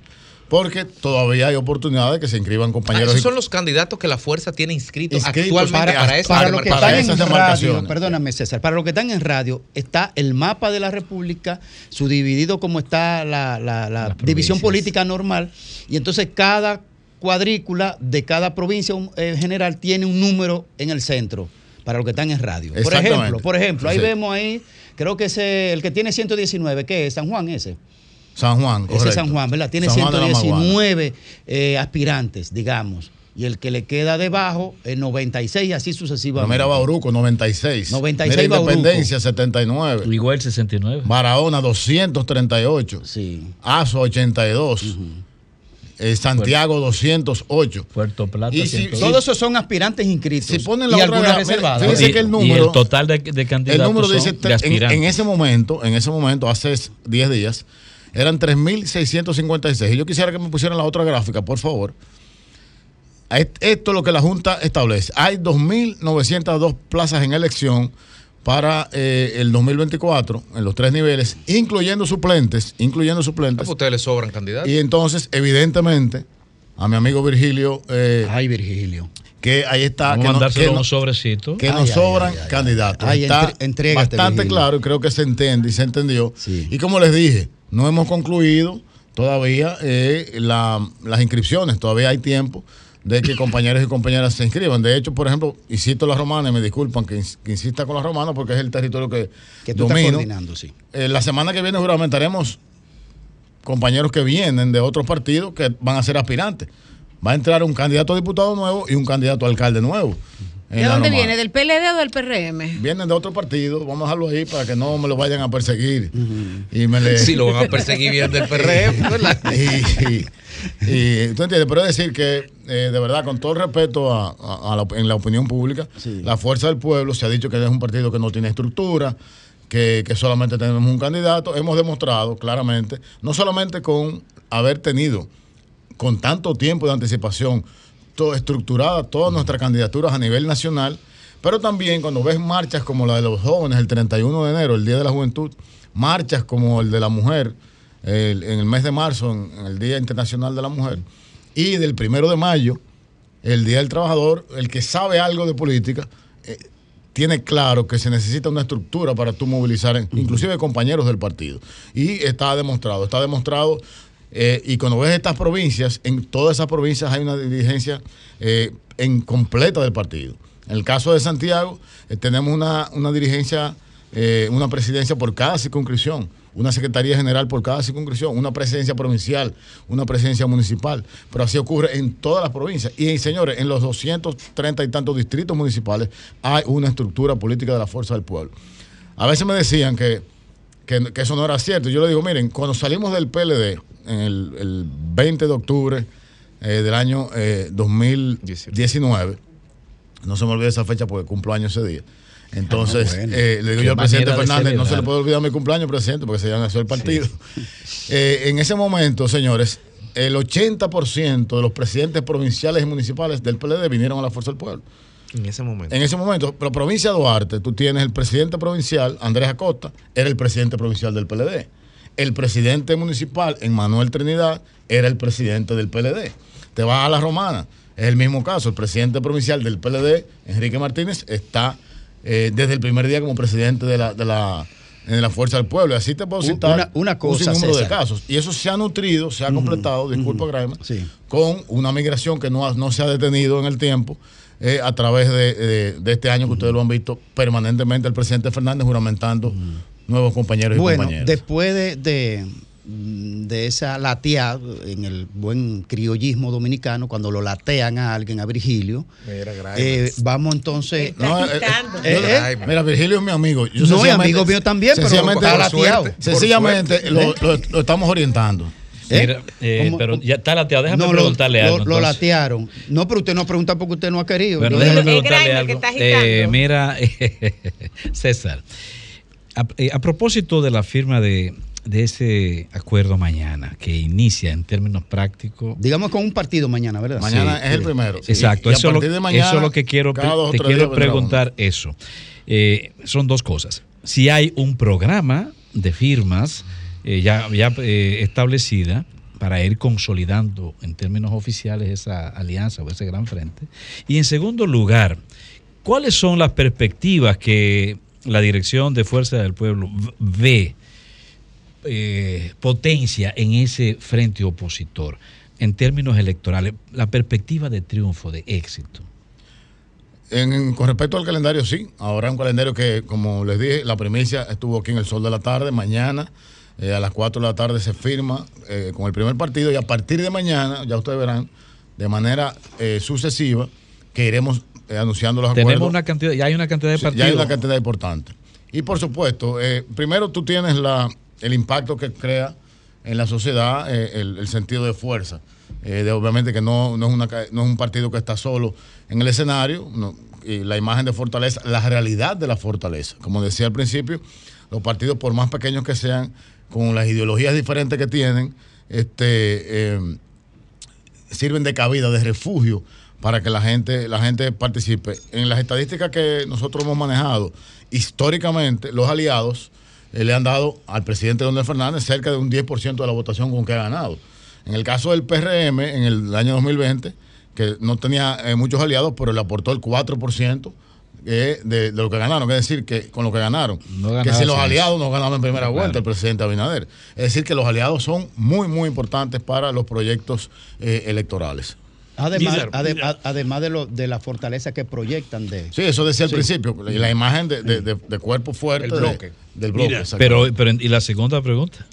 Oye, ¿Han- ¿Han sí, proyectado no, la perspectiva de, de éxito? Bueno, ya te dije. En términos Te electorales. dije, te dije, históricamente, en los bloques que ha liderado Leonel Fernández, 2004, 2008, 2012, completo. apoyando el al presidente Medina, ha andado por el 10% de la votación. Fafa tiene una pregunta. 10%. Mira, yo vivo haciendo la crítica de que la política carece de identidad esencial, en el sentido de que es para servir y aquí una competencia para usted tener acceso y que la impunidad por eso había sido general. Ahora por primera vez se abre una lucha contra la corrupción y contra la impunidad.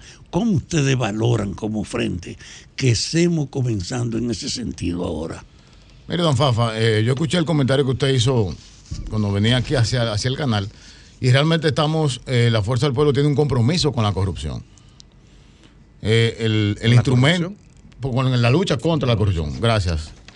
El, el instrumento que hoy día cuenta el Estado Dominicano para combatir la corrupción administrativa fue creado en los gobiernos de Leonel Fernández. Ese, eh, ahora se llama DEPRECO, ¿qué se llama ahora? PEPCA, perdón, PEPCA, PEPCA. sí. Recuerden que era el DEPRECO. Lo creó el presidente Leonel Fernández. La ley eh, con la que hoy hay sometido, que es la de declaración de bienes jurados, esa ley fue creada en los gobiernos del presidente Fernández, una ley de, de los amigos nuestros Julio César Valentín. La de acceso a la información pública. La ley de Contraloría, que eso tenemos que hablar de ese tema de la, de la Contraloría. Esa ley fue creada en los gobiernos del presidente Fernández, la ley de tesorería, la cuenta única del tesoro, creada en los gobiernos del presidente Fernández. Y para mí, y hay otras 14 iniciativas. Para mí, la- la- una de las más trascendentales es la creación en, eh, promulgada en la Constitución del año 2010, que es la independencia del Ministerio Público. La ley orgánica que permite independencia de acción y este, administrativa al Ministerio Público. ¿Qué ocurre? Usted dirá, bueno, pero sigue habiendo corrupción. Sí, sigue habiendo corrupción. Y eh, la fuerza del pueblo está comprometida que si tenemos que crear más mecanismos, hacerlo. Pero usted se pone a ver, el Código Penal establece que si usted eh, comete un homicidio, un asesinato, usted puede, eh, le pueden eh, eh, ir a la cárcel hasta por 30 años. Pero la gente sigue matando. O sea, a la gente no le importa.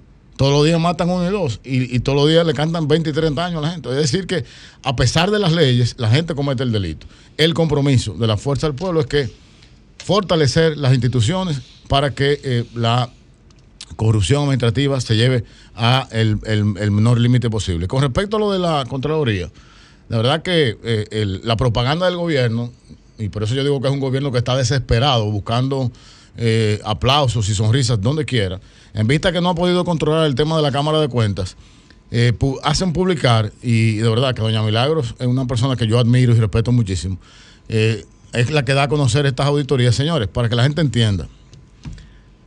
La Contraloría General de la República es un órgano de control interno. El funcionario, y voy a poner un ejemplo, y lo voy a usar con, con nosotros, cuando éramos funcionarios. Si nosotros dábamos una orden de comprar, vamos a decir, cuatro neumáticos para un vehículo, se hacía un proceso de compras que lo hace la- el, departamento de compras del, de- de- del funcionario y de ahí pasa a la unidad interna de Contraloría. Automáticamente esa unidad lo pone en una plataforma digital que se ve en la sede central de la Contraloría. Y cuando ellos dan el ok, se imprime una orden de compra con un sello verde que dice, ok, Contraloría General de la República, que se puede comprar. Entonces, si hay un, un mal manejo, si hay algo indebido, si hay un procedimiento que se violó, lo violó la Contraloría, no el, no el funcionario ni el ministro. O sea, es un absurdo que le digamos al país que haciendo propaganda de que nosotros somos los más transparentes, que miren, que ahora por una tontería de un cheque de 20 mil pesos, eh, sencillamente así no. Pero no eh, engañemos al me pueblo. recuerdo que en fecha 17 de abril, me recuerdo porque lo dije ayer en un comentario, en fecha 17 de abril el, el Contralor señalaba en aquel entonces que en los próximos meses se estarían subiendo en línea por disposición del presidente esas auditorías. Entonces, por lo tanto, eh, que coincida como una estrategia del, para disuadir un poco o difuminar el ruido de la Cámara de Cuentas, me cuesta arriba porque hace dos meses y medio que dijeron que lo iban a hacer. No, hay de- tanta de- capacidad no, de previsión. De hecho, hace, hace casi un año que se habló de eso. Yo lo recuerdo perfecto. Hace, hace Entonces casi no puede año. ser meramente una estrategia de divertimento. Pero lo utili- es, es que la, es que Que la- coincida es puede que la, la auditoría de la, de la Contraloría, señores, es en línea, es en vivo. Eso es lo que yo quiero que ustedes entiendan. O sea, no hay una auditoría per se. O sea, todos los trámites que hace una oficina que desembolsa dinero, ya sea un contrato de obra, un contrato de servicio, un contrato de compra de, de- mercancía que hace el Estado Dominicano, está en línea. O sea, no, no, no, o sea, no. Tú dices que no- esas, no esas auditorías revelan falta de la propia Contraloría. De la propia- es de la Contraloría. Es de la Contraloría que revelan la falta. O como O sea, diría- yo- y como dirían los organismos internacionales, eso no presenta espacios de mejora entonces. Claro que todo en la vida tiene espacio de mejora, pero no le vendas al pueblo, no le vengas a decir al pueblo ahora que hay eh, faltas en, eh, en diferentes ministerios para, para eh, usar como punta de lanza la transparencia, como muy bien señaló don Fafa, que es la, vamos a decir, la bandera, el buque insignia de este gobierno, no vengas con eso porque no es la verdad. Las, Sí, pero hay- hay un hecho, permíteme. Yo vivo diciendo que predomina la idea de la impunidad desde la fundación de la República, que alcanzó con Trujillo todos los niveles y que se mantiene. Todo lo que tú dices no ha impedido el hecho que se pone en evidencia de la administración con una razón personal. Tú sabes lo que es el gobierno de- depositarle el jefe de su seguridad, su familia y ministro con un proyecto inmenso de evidencia de que ellos se comportaron con ese espíritu. Hay un déficit, no solo son las reglas, hay una actitud en los propios jefes políticos para permitir que eso siga, aunque existan, como tú dices, todas esas reglas. Ahora mismo, el gobierno ha hecho un planteo al plantear públicamente y hacer que se conozcan las informaciones internas. No hay antecedente en la administración pública de que se hubiese producido un paso como este. Eso tienen que ver con ustedes que tenían 12 años en el poder, tuvo Lionel. Y ocho tuvieron sus aliados del mismo partido. Y parte de la herencia tú la presentas como una formalidad. Pero ¿y la corrupción que se empleó en esos 20 años? ¿Cómo puede evadirse? ¿Cómo puede salirse de ella? Hace un problema de fulano, ¿no? La estructura de la política legalizaba ese abuso. Y en ese orden es un reto para ustedes que vienen de ser los promotores de esas reformas que ninguna sirvieron para evitar el problema. Tú has dicho tú un conjunto de normas y no ha impedido que se ven todas estas evidencias del robo. Hay que hacer un esfuerzo de cambiar Yo- la corrupción. Yo estoy totalmente de acuerdo con usted, don Fafa, y le aseguro que cuando este gobierno no, este presidente no esté en el solio presidencial, aquí estaremos hablando de casos de corrupción en este gobierno. Hay más de 25 casos que se insinúa y se supone corrupción y no han sido llamados a la justicia. Sí, pero Más de 25. Este gobierno tiene diputados presos, funcionario acusado. Acusado, pero ninguno sometido. Aguántate. Es que ha sido lenta el sometimiento. porque en función eh, bueno, de eso, el- el- el- debían haber siquiera Mickey, 50 pero- casos más del pasado. Pero no por el Mira, compañero eh, Leche. a propósito, mira, aquí se, sie- siempre, siempre se habla de los 20 años, 20 años, cual si, si la historia de este país se remonta al año 2022 o 23, ¿no? Corrupción hubo también antes, pero se quiere ocultar por alguna razón. De otros gobiernos que no tenían el color del partido que siempre se señala en estos días. No estoy defendiendo tampoco eso, pero no se puede negar la historia ni se puede ocultar. La corrupción viene de antes y de otros partidos que gobernaron. Ahora, lo que quiero, eh, lo que quiero recaer en lo que quise más o menos decirte en la pregunta anterior, pero que se quedó muy general. Tú dices que el P, el gobierno está comprando alcaldes. Conquistando, no sé la palabra Bueno, comprar. sí, corrijo, conquistando, ganando de alguna Convenciendo. manera. Eh, Muy esforzadamente. sí, ganando de alguna manera a eh, diputados, perdón, síndicos, Alcaldes. síndicos tanto de el PLD como algunos de Fuerza del Pueblo. Ellos están apostando a una estrategia que consiste en que si gano más síndicos en febrero, garantizo el, tri- el triunfo en las elecciones de mayo. Eso históricamente no tiene ningún peso, pero ¿a qué se debe ese tipo de, de, de- de- de estra- de estra- de estrategia? ¿Cómo tú valoras eso?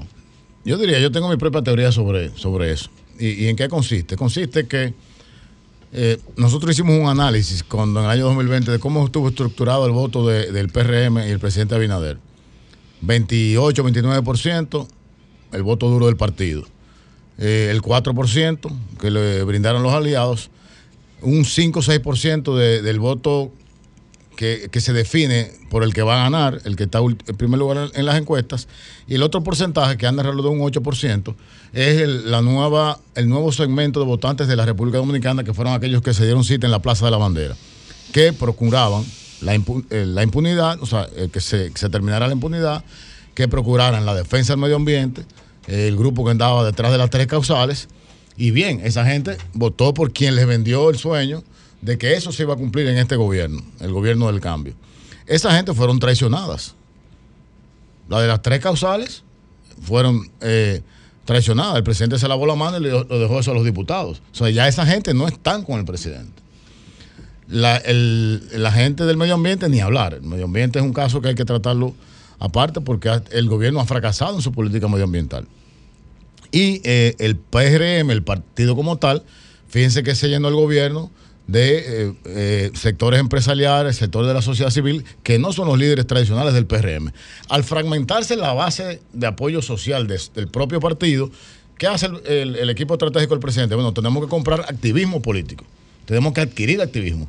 Y cuando tú adquieres un alcalde electo, que acaba de ganar unas elecciones hace apenas tres años, tú estás adquiriendo la estructura de ese alcalde. Y con ese alcalde estás sustituyendo eh, ese, ese mal que tiene el PRM, a pesar de que ahora hay unas nóminas por no ahí que, lo están compensando. El, boomerang viene con, las con las candidaturas. Eh, y entonces, eh, básicamente eso es lo que pienso. Ellos han tratado de, de- de solventar esa, esa, esa fragilidad que tiene la estructura del partido, porque yo te digo, nosotros juramentamos toda la semana gente del PRM, que vienen molestos precisamente por la inconformidad con el gobierno, entre otras cosas. Y eso le va, eso le va a traer, eh, tienen capilla ardiente. Eh, nosotros tenemos muchísimos candidatos en lugares que, eh, que el PRM ha adquirido el, el ca- alcalde del PLD o de la Fuerza del Pueblo, y entonces el disgustado del PRM viene a la Fuerza del Pueblo. Una cosa, finalmente, César, eh, el tema de las alianzas, ¿en qué ha quedado, en qué está eh, el tema de la alianza con, con el PLD en este proceso? Como te dije al principio, el compañero Roberto Rosario encabeza la Comisión de Alianzas y tengo entendido que ellos se están reuniendo. Hay que esperar que ambas comisiones se pongan de acuerdo y ellos ya revelen eh, a los acuerdos que hayan llegado. Muy bien. Gracias, César Fernández. Gracias a ustedes. secretario de Propaganda de la Fuerza del Pueblo y miembro de su dirección política por estar aquí el día de hoy, por darnos esa importante primicia y por estar siempre disponible para venir aquí a responder a todas nuestras Virgilio, inquietudes. pobre Virgilio. Gracias, No, gracias y a ustedes. Mañana infórmanos que inmediatamente ocurra. Cuando No. ocurra en caliente, esperamos no, la llamada. Así será. Me comprometo con ustedes a que en la próxima firma les voy a avisar también para dárselo de primicia exclusiva del Sol de la Muchísimas gracias. Excelente.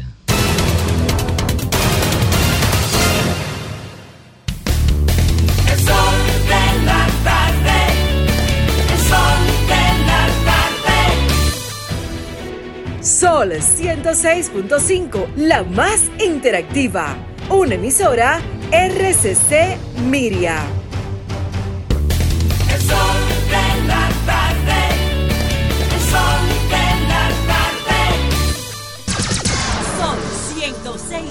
105.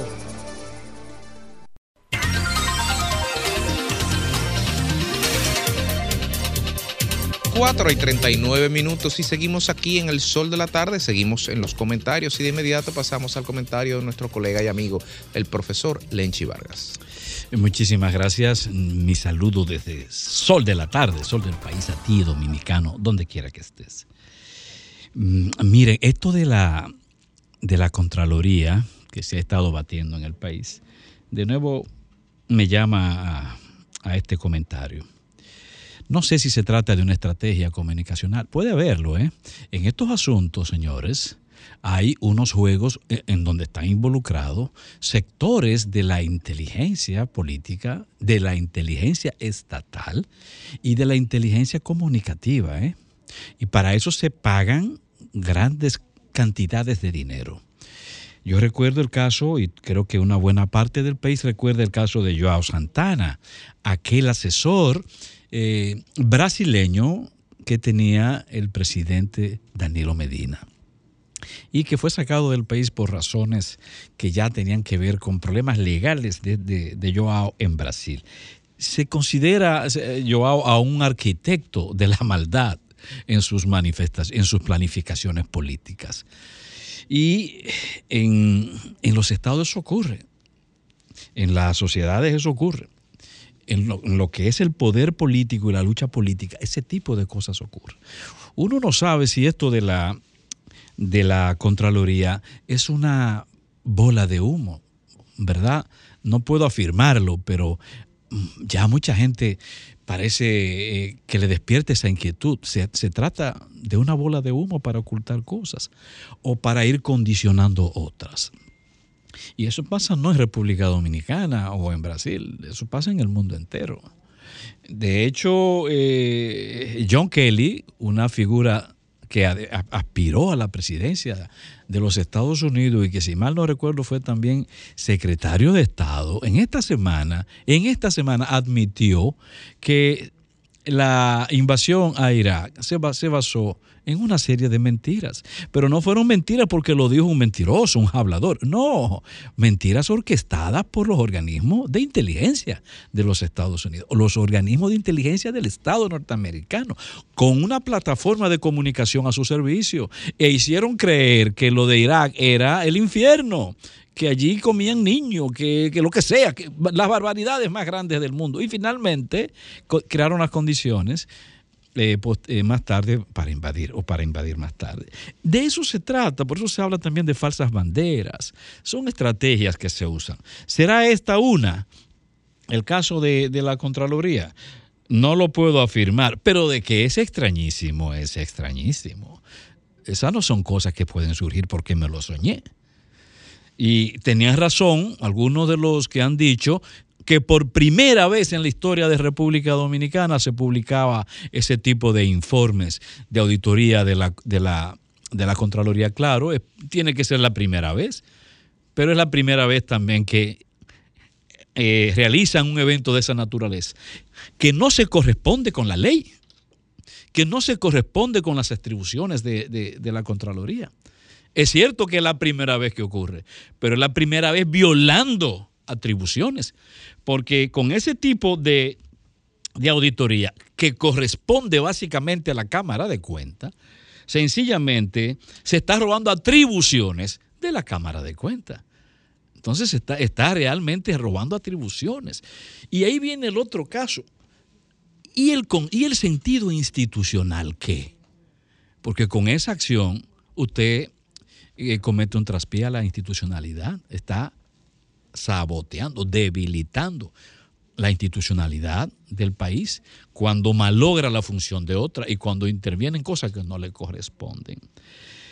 Transparencia, bueno, utilizar el concepto transparencia para una función que a usted no le toca, entonces ubica esa esa acción dentro del ámbito político. Se trata entonces de una simple acción política, pero eso le cuesta al país. De hecho, quien queda mal es la misma Contraloría, porque lo que demuestra es que no hizo su trabajo.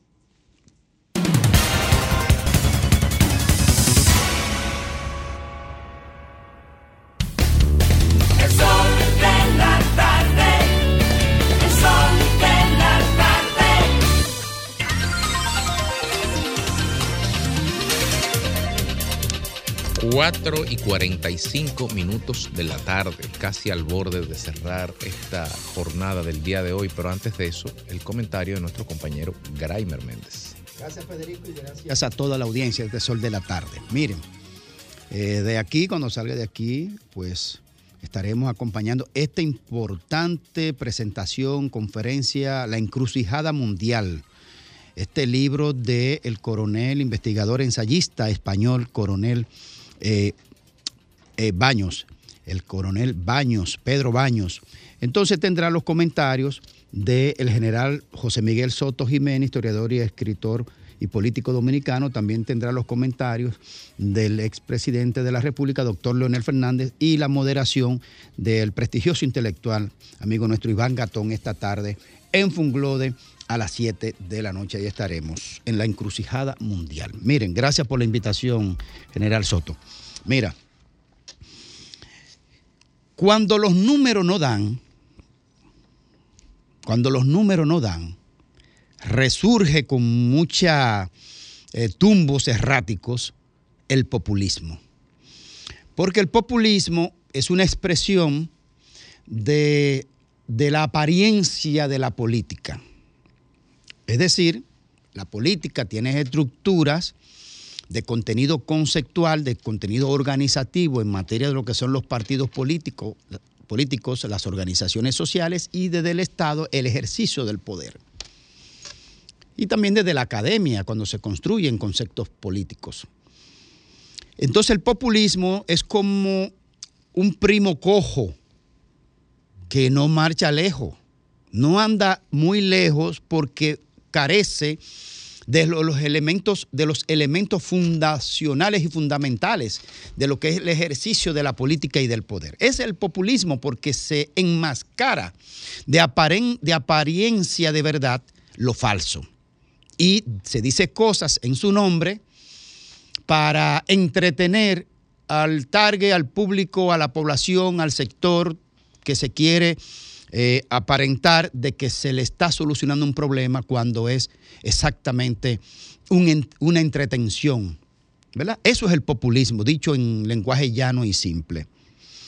Pero cuando los números no dan, entonces se agarran del populismo los políticos y en el ejercicio del poder mucho más para eh, tapar la realidad. Por ejemplo, hace un tiempo el presidente de la República eh, se agarró del populismo con el tema de que sometieron la ley de alquiler, la nueva ley de alquiler al, Congreso Nacional, donde se propusieron cosas inalcanzables, como que a cada ciudadano que no pueda pagar un alquiler un momento determinado se le iba a buscar una casa de acogida.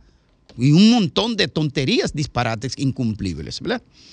Bueno, también el presidente visitó la jefatura de la policía diciendo que cada lunes iba a estar ahí reunido con el cuerpo de jefatura de Estado Mayor resolviendo y anunció 4 mil millones extras al presupuesto cuando no ha dicho cómo rayos va, va a aplicar eso. A la policía. Y que iba a estar todos los lunes. Eso es imposible, estar que un presidente esté todos los lunes en, en- en un área específica del gobierno. Te diría todo lo contrario, que vayan a su despacho. Pero eso suena bonito. Pero también estuvo la resolución del Ministerio Público con el tema de las domésticas que el Tribunal Constitucional eh, pues lo derrotó con una resolución diciendo que eso era un imposible, pero eso es para hacerse los graciosos con ese área de la sociedad a través del populismo. El presidente anuncia, eh, entonces ahora se da el tema de la Contraloría, donde pone en evidencia que la Contraloría no ha resuelto su problema porque esas fallas que se le enrostran a los funcionarios es un- una falla precisamente de la propia Contraloría. Pero ¿qué sucede? Que en las encuestas Galo el tema de la corrupción, de la persecución de la corrupción quedó bajito. Por lo tanto, se le ha, caído el, se le ha estado cayendo el argumento de la persecución de la corrupción Eh, y entonces dice, bueno, pero nosotros estamos también persiguiendo y revelando nuestras propias debilidades administrativas y de funcionarios. Entonces, ahora con la declaración dicha en esta noche María Cela, de que él no sabe qué hacer si va o no con la reelección, porque su esposa y sus hijas le están diciendo que no, él fue a María Cela a decir eso exactamente. Los presidentes no dan una entrevista de que, de que a ver qué sale. No. Van con una idea central que tiene que decir y revelar en un contexto que parezca que salió espontáneo. No, es que el presidente a esta altura del juego los números no dan y por eso lo está pensando. Y por eso todos esos, todas esas fallas del primo cojo de la verdad que se llama populismo.